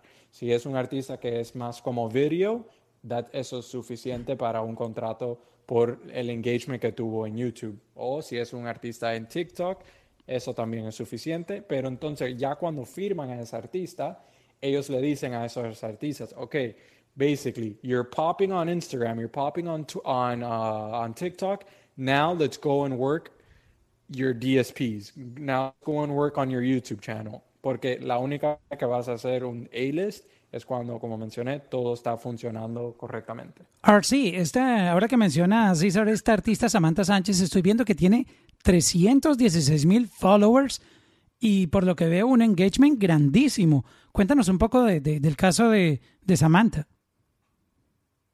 Perdón, estaba Me gustaría tomar crédito de, de, de, pues de de Samantha como tal, la artista. Eh, yo a Samantha la conocí mucho antes de que pues, eh, fuese parte de, la disquera. em, en el making of the video y ella, recuerdo, pues no sé si todavía está en la audiencia, una gran amiga mía, eh, pues nos comentó, ¿no? Pues alguien le menciona, mira, a si es con, con, Universal y comenta, mira, yo pues ah, yo quiero cantar y tal, pero en este momento hago TikToks y pues tenía, una, tenía un fanbase ya construido, que es lo que mencionamos, tenía un brand construido, digámoslo así. Y si a eso ya le sumas el talento de que la chica en verdad puede cantar y tiene una idea muy hacia dónde vaya como artista y quién es ella como artista, eh, creo que es dinamita. Em, ella dirige también sus videos, con o sea, eso te da un ejemplo de cuál es el craft de ella, sabe en dónde se tiene que parar en cámara, cómo mirar a cámara, cómo tiene que ser el ángulo. O sea, son muchas cosas que agregan, entonces no ha perdido esa esencia de esa fanaticada que le conoce como, digamos, eh, influencer, y a la misma vez está ganando a esa fanaticada que la aprecia y gusta como la cantante, ¿sabes? Entonces es un artista de, de, un lado visual como el lado eh, eh, de voz. Entonces ese fenómeno, digamos así como se acaba de decir, ya tienes el fandom, eh, therefore what are you going to do with it, ¿sabes? y es mil por ciento auténtico. Interscope tiene a alguien más también de, de, de, esa manera, entonces es, es, es verlo de esa manera, es un trending, como dijo Caesar, eh, yo hace un mes, dos meses y pico, eh, estaba tarde en TikTok y me veo un live de una chica cantando, eh, me quedé anonadado y, y, sabes, de, inmediatamente me comunico con, con, con mis colegas de ENR, le mando el link y, y, sabes, pues no sé si están en the talks o no, esa es información que todavía no tengo, pero es así, eh, la chica y, los videos que esta cantante hacía, o sea, me metía su profa, eran graciosos, eran de cualquier otra cosa menos de música y eh, por las noches como que programaba sus live streams de, de, canciones. Y Tenía su estrategia, pero eso es una estrategia, Arcy. Claro, claro, claro, pero a lo mejor ella la, la pensó así, lo que pasó con Samantha es lo mismo, imagínate, ella eh, tenía su fandom y sabe, sabía que a lo mejor ella quería ser artista, pero por, para tener eh, el, tiene el talento y, y construyó su audiencia, construyó su marca, construyó y dijo, ahora yo les voy a dar como si mañana cocina, digámoslo así. Si mañana cocina, el mismo fandom le va a querer porque siguen a una marca, siguen a una chica que es auténtica, siguen a un talento que como si se pone a disparar cohetes a la luna, ¿me explico? Wow, y, y, lo hace con el contenido que ella hace. Correctamente. that's the bottom line. Exacto. Son, son muchos retos para los artistas, pero por lo que veo desde el punto de vista de ustedes que están en, en social media y en marketing digital, este, la presencia de un artista eh, en, en esas plataformas de social media es muy importante y creo que es un, un, mensaje que, está quedando claro para, los artistas y es que logran encontrar esa identidad para que puedan conectar con esa audiencia. En, el caso, por ejemplo, de, YouTube, ¿cómo la gente conecta a través de, YouTube para que los artistas le saquen un poco más de provecho, Dion? Este, cuando tú no tienes presupuesto para grabar un video y solo tienes el audio, eh, es bueno también subir esa esa canción a YouTube como audio? Sí, sí, claro. Eh, si no puedes tener un, un video, nosotros muchas veces también hablamos de user generated content y también de los teasers también y es contenido que se puede utilizar eh, antes de, destacar un video, de, de, subir un video, pero si no vas a tener un video, muchas de las hay, hay, hay varios casos, uh, casos donde gente se han subido una foto o album art, un, arte con la canción y tienen éxito con eso también. Claro que vas a ser más difícil, pero no es imposible para tener éxito con una cosa así. Pero mejor lo que yo le puedo pedir, lo, el consejo que le doy es, ¿por qué no le Hay un video, uno de los más famosos videos que hay en YouTube, este, un, un, un producer, un, un, artista que se llama Ryan Leslie.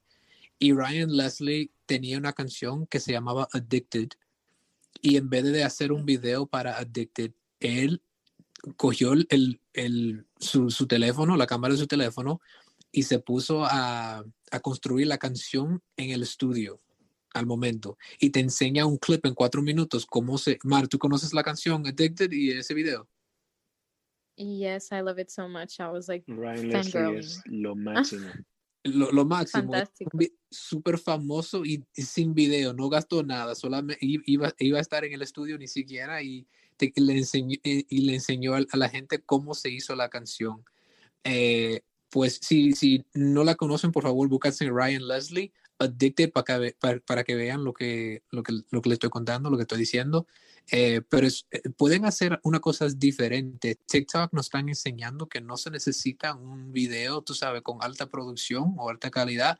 Puede ser tú y tu guitarra en tu cuarto cantando y eso, y eso puede ser suficiente. Hay muchos ejemplos ahora, ahora con TikTok y con Instagram Reels, que la gente se están eh, descubriendo y también tienen éxito solamente con el talento que tienen. Eh, si, si es porque no tienen dinero para ponerse de que un video de millones, millones de dólares o algo así, no importa. El video, uno de los videos que me encanta a mí fue, el de Bobby Shmurda eh, hace algunos años. Lo, lo conoces muy bien. Y son unos chicos en la calle, unos raperos en la calle haciendo nada. Y, y para ellos fue un gran éxito también.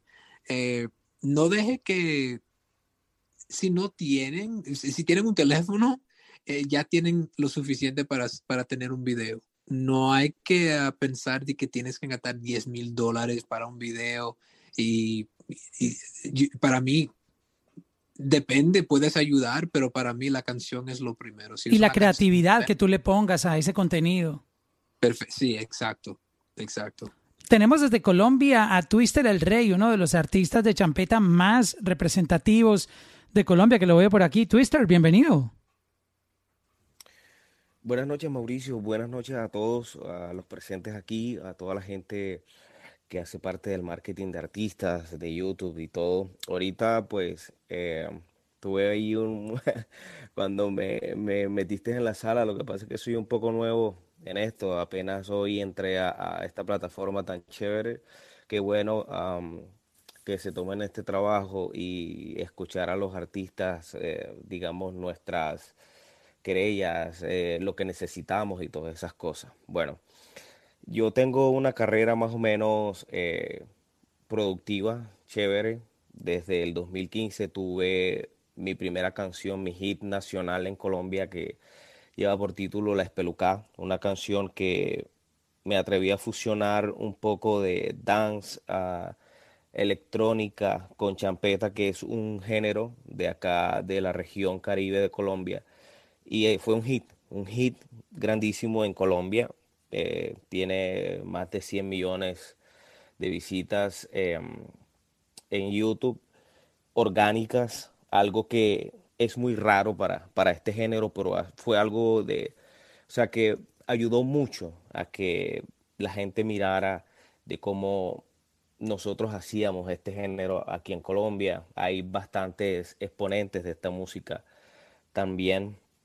Yo dejé eh, de hacer música más o menos como en el 2017 para 2018 por unos problemas, eh, digamos, de manejo, de managers y con una disquera que trabajé acá en Colombia que hicieron un trabajo horrible, horrible, horripilante con mi música. Pero bueno, son cosas que pasan y que uno va aprendiendo a través en el camino. Gracias a Dios estamos jóvenes para seguir haciendo música.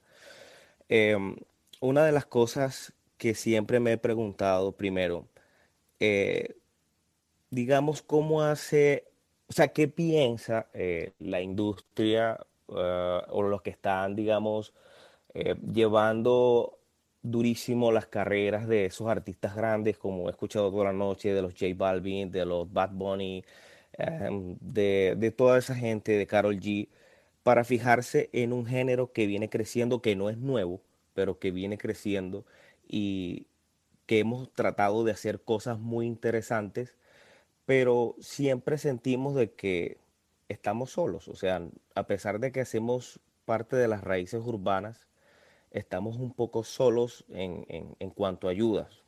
Si se dan cuenta, mis, eh, por ejemplo, mis followers en Instagram son, son, son chéveres, o sea, casi 700 mil seguidores eh, orgánicos por todo este tiempo de carrera que llevo, Pero si miran mis plataformas digitales, por ejemplo, en Spotify, Deezer, por todo ese mal manejo que tuve con las disqueras, por no aprender directamente como artista cómo se manejan estas plataformas, eh, digamos que yo sí me iba un poco más a lo que era YouTube, por eso mis números ahí sí son...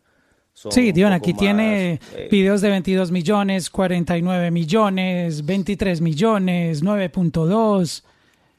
Este, el que mencionaste ahora tiene 112 millones, la despelucada. Exactamente. Ahí me enfoqué un poco más porque digamos que era la plataforma que, más me gustaba en ese momento.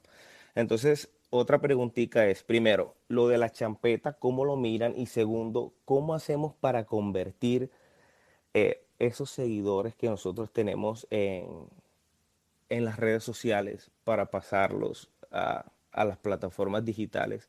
Ahora que, ¿Cómo volverlos tus oyentes, te refieres?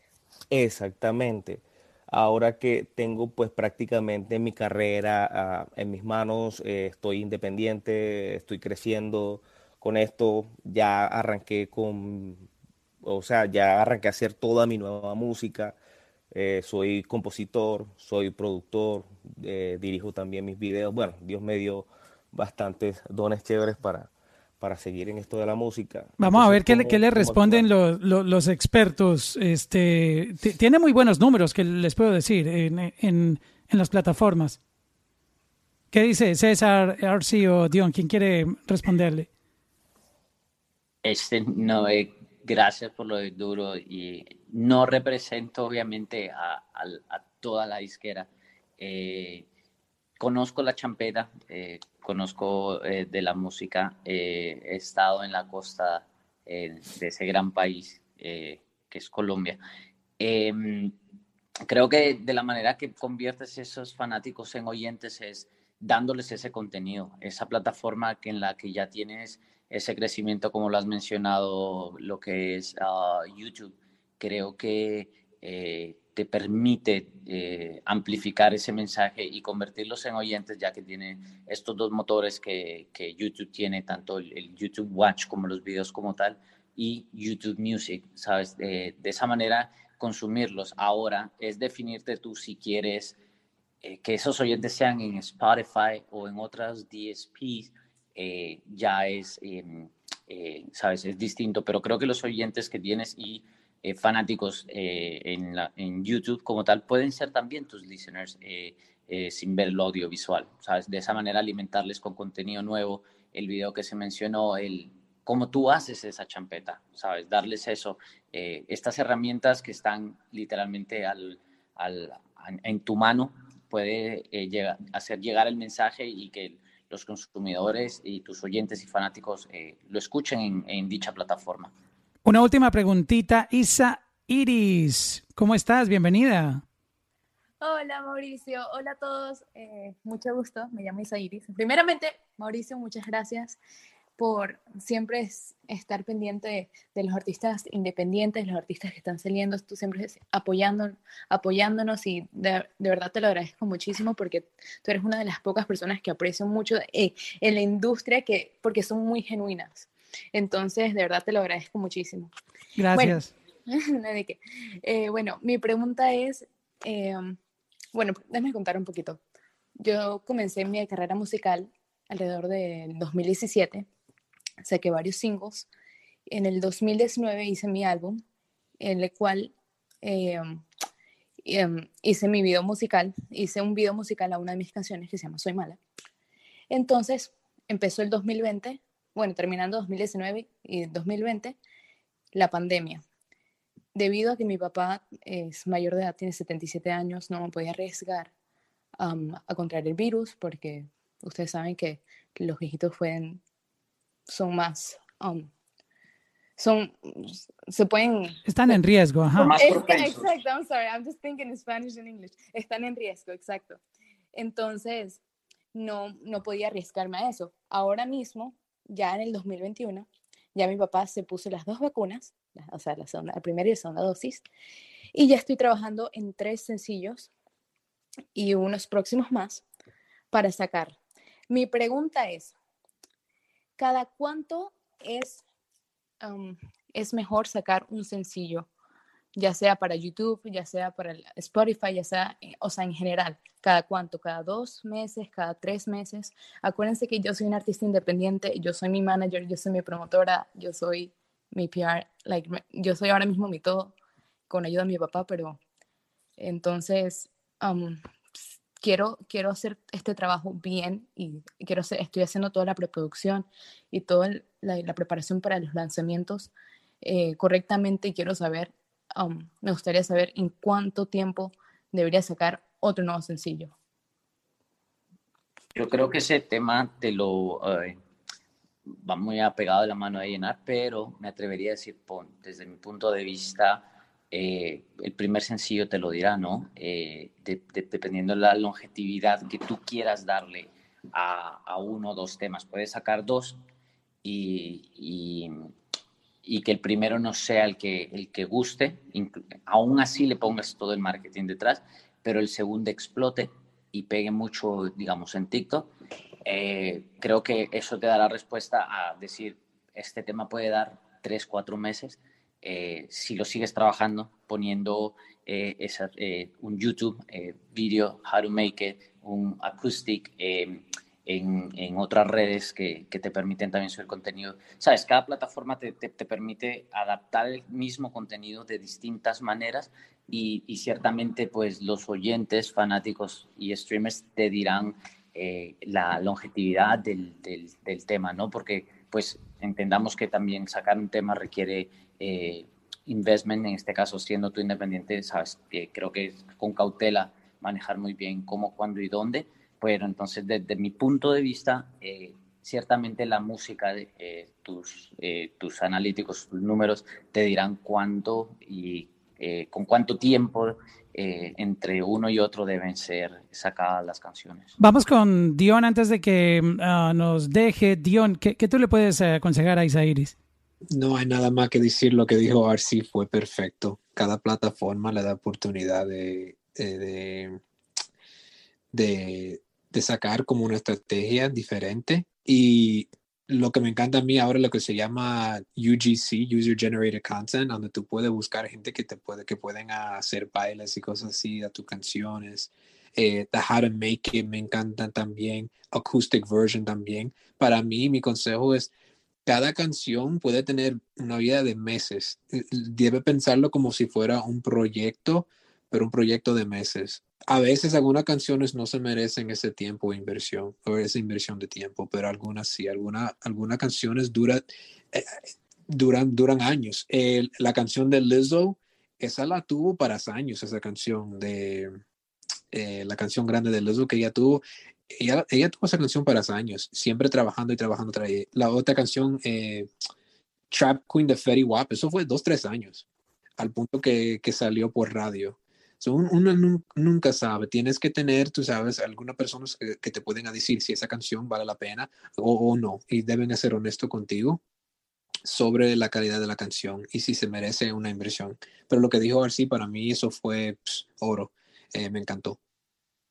Sí, estoy súper de acuerdo también. Lo que mencionó RC y Dion es cuando eres developing artist, sacar lo más, lo más que puedas en términos de música, pero entonces si ves eh, en la analítica de tu, de tu, perfil, si ves que una canción se disparó, para lo que, que, estás haciendo y hace meta marketing a esa canción. Y es exactamente lo que, lo que mencionó Dion con el ejemplo de Trap Queen con Fetty Wap eso también, también esa estrategia funciona en la, en la música latina.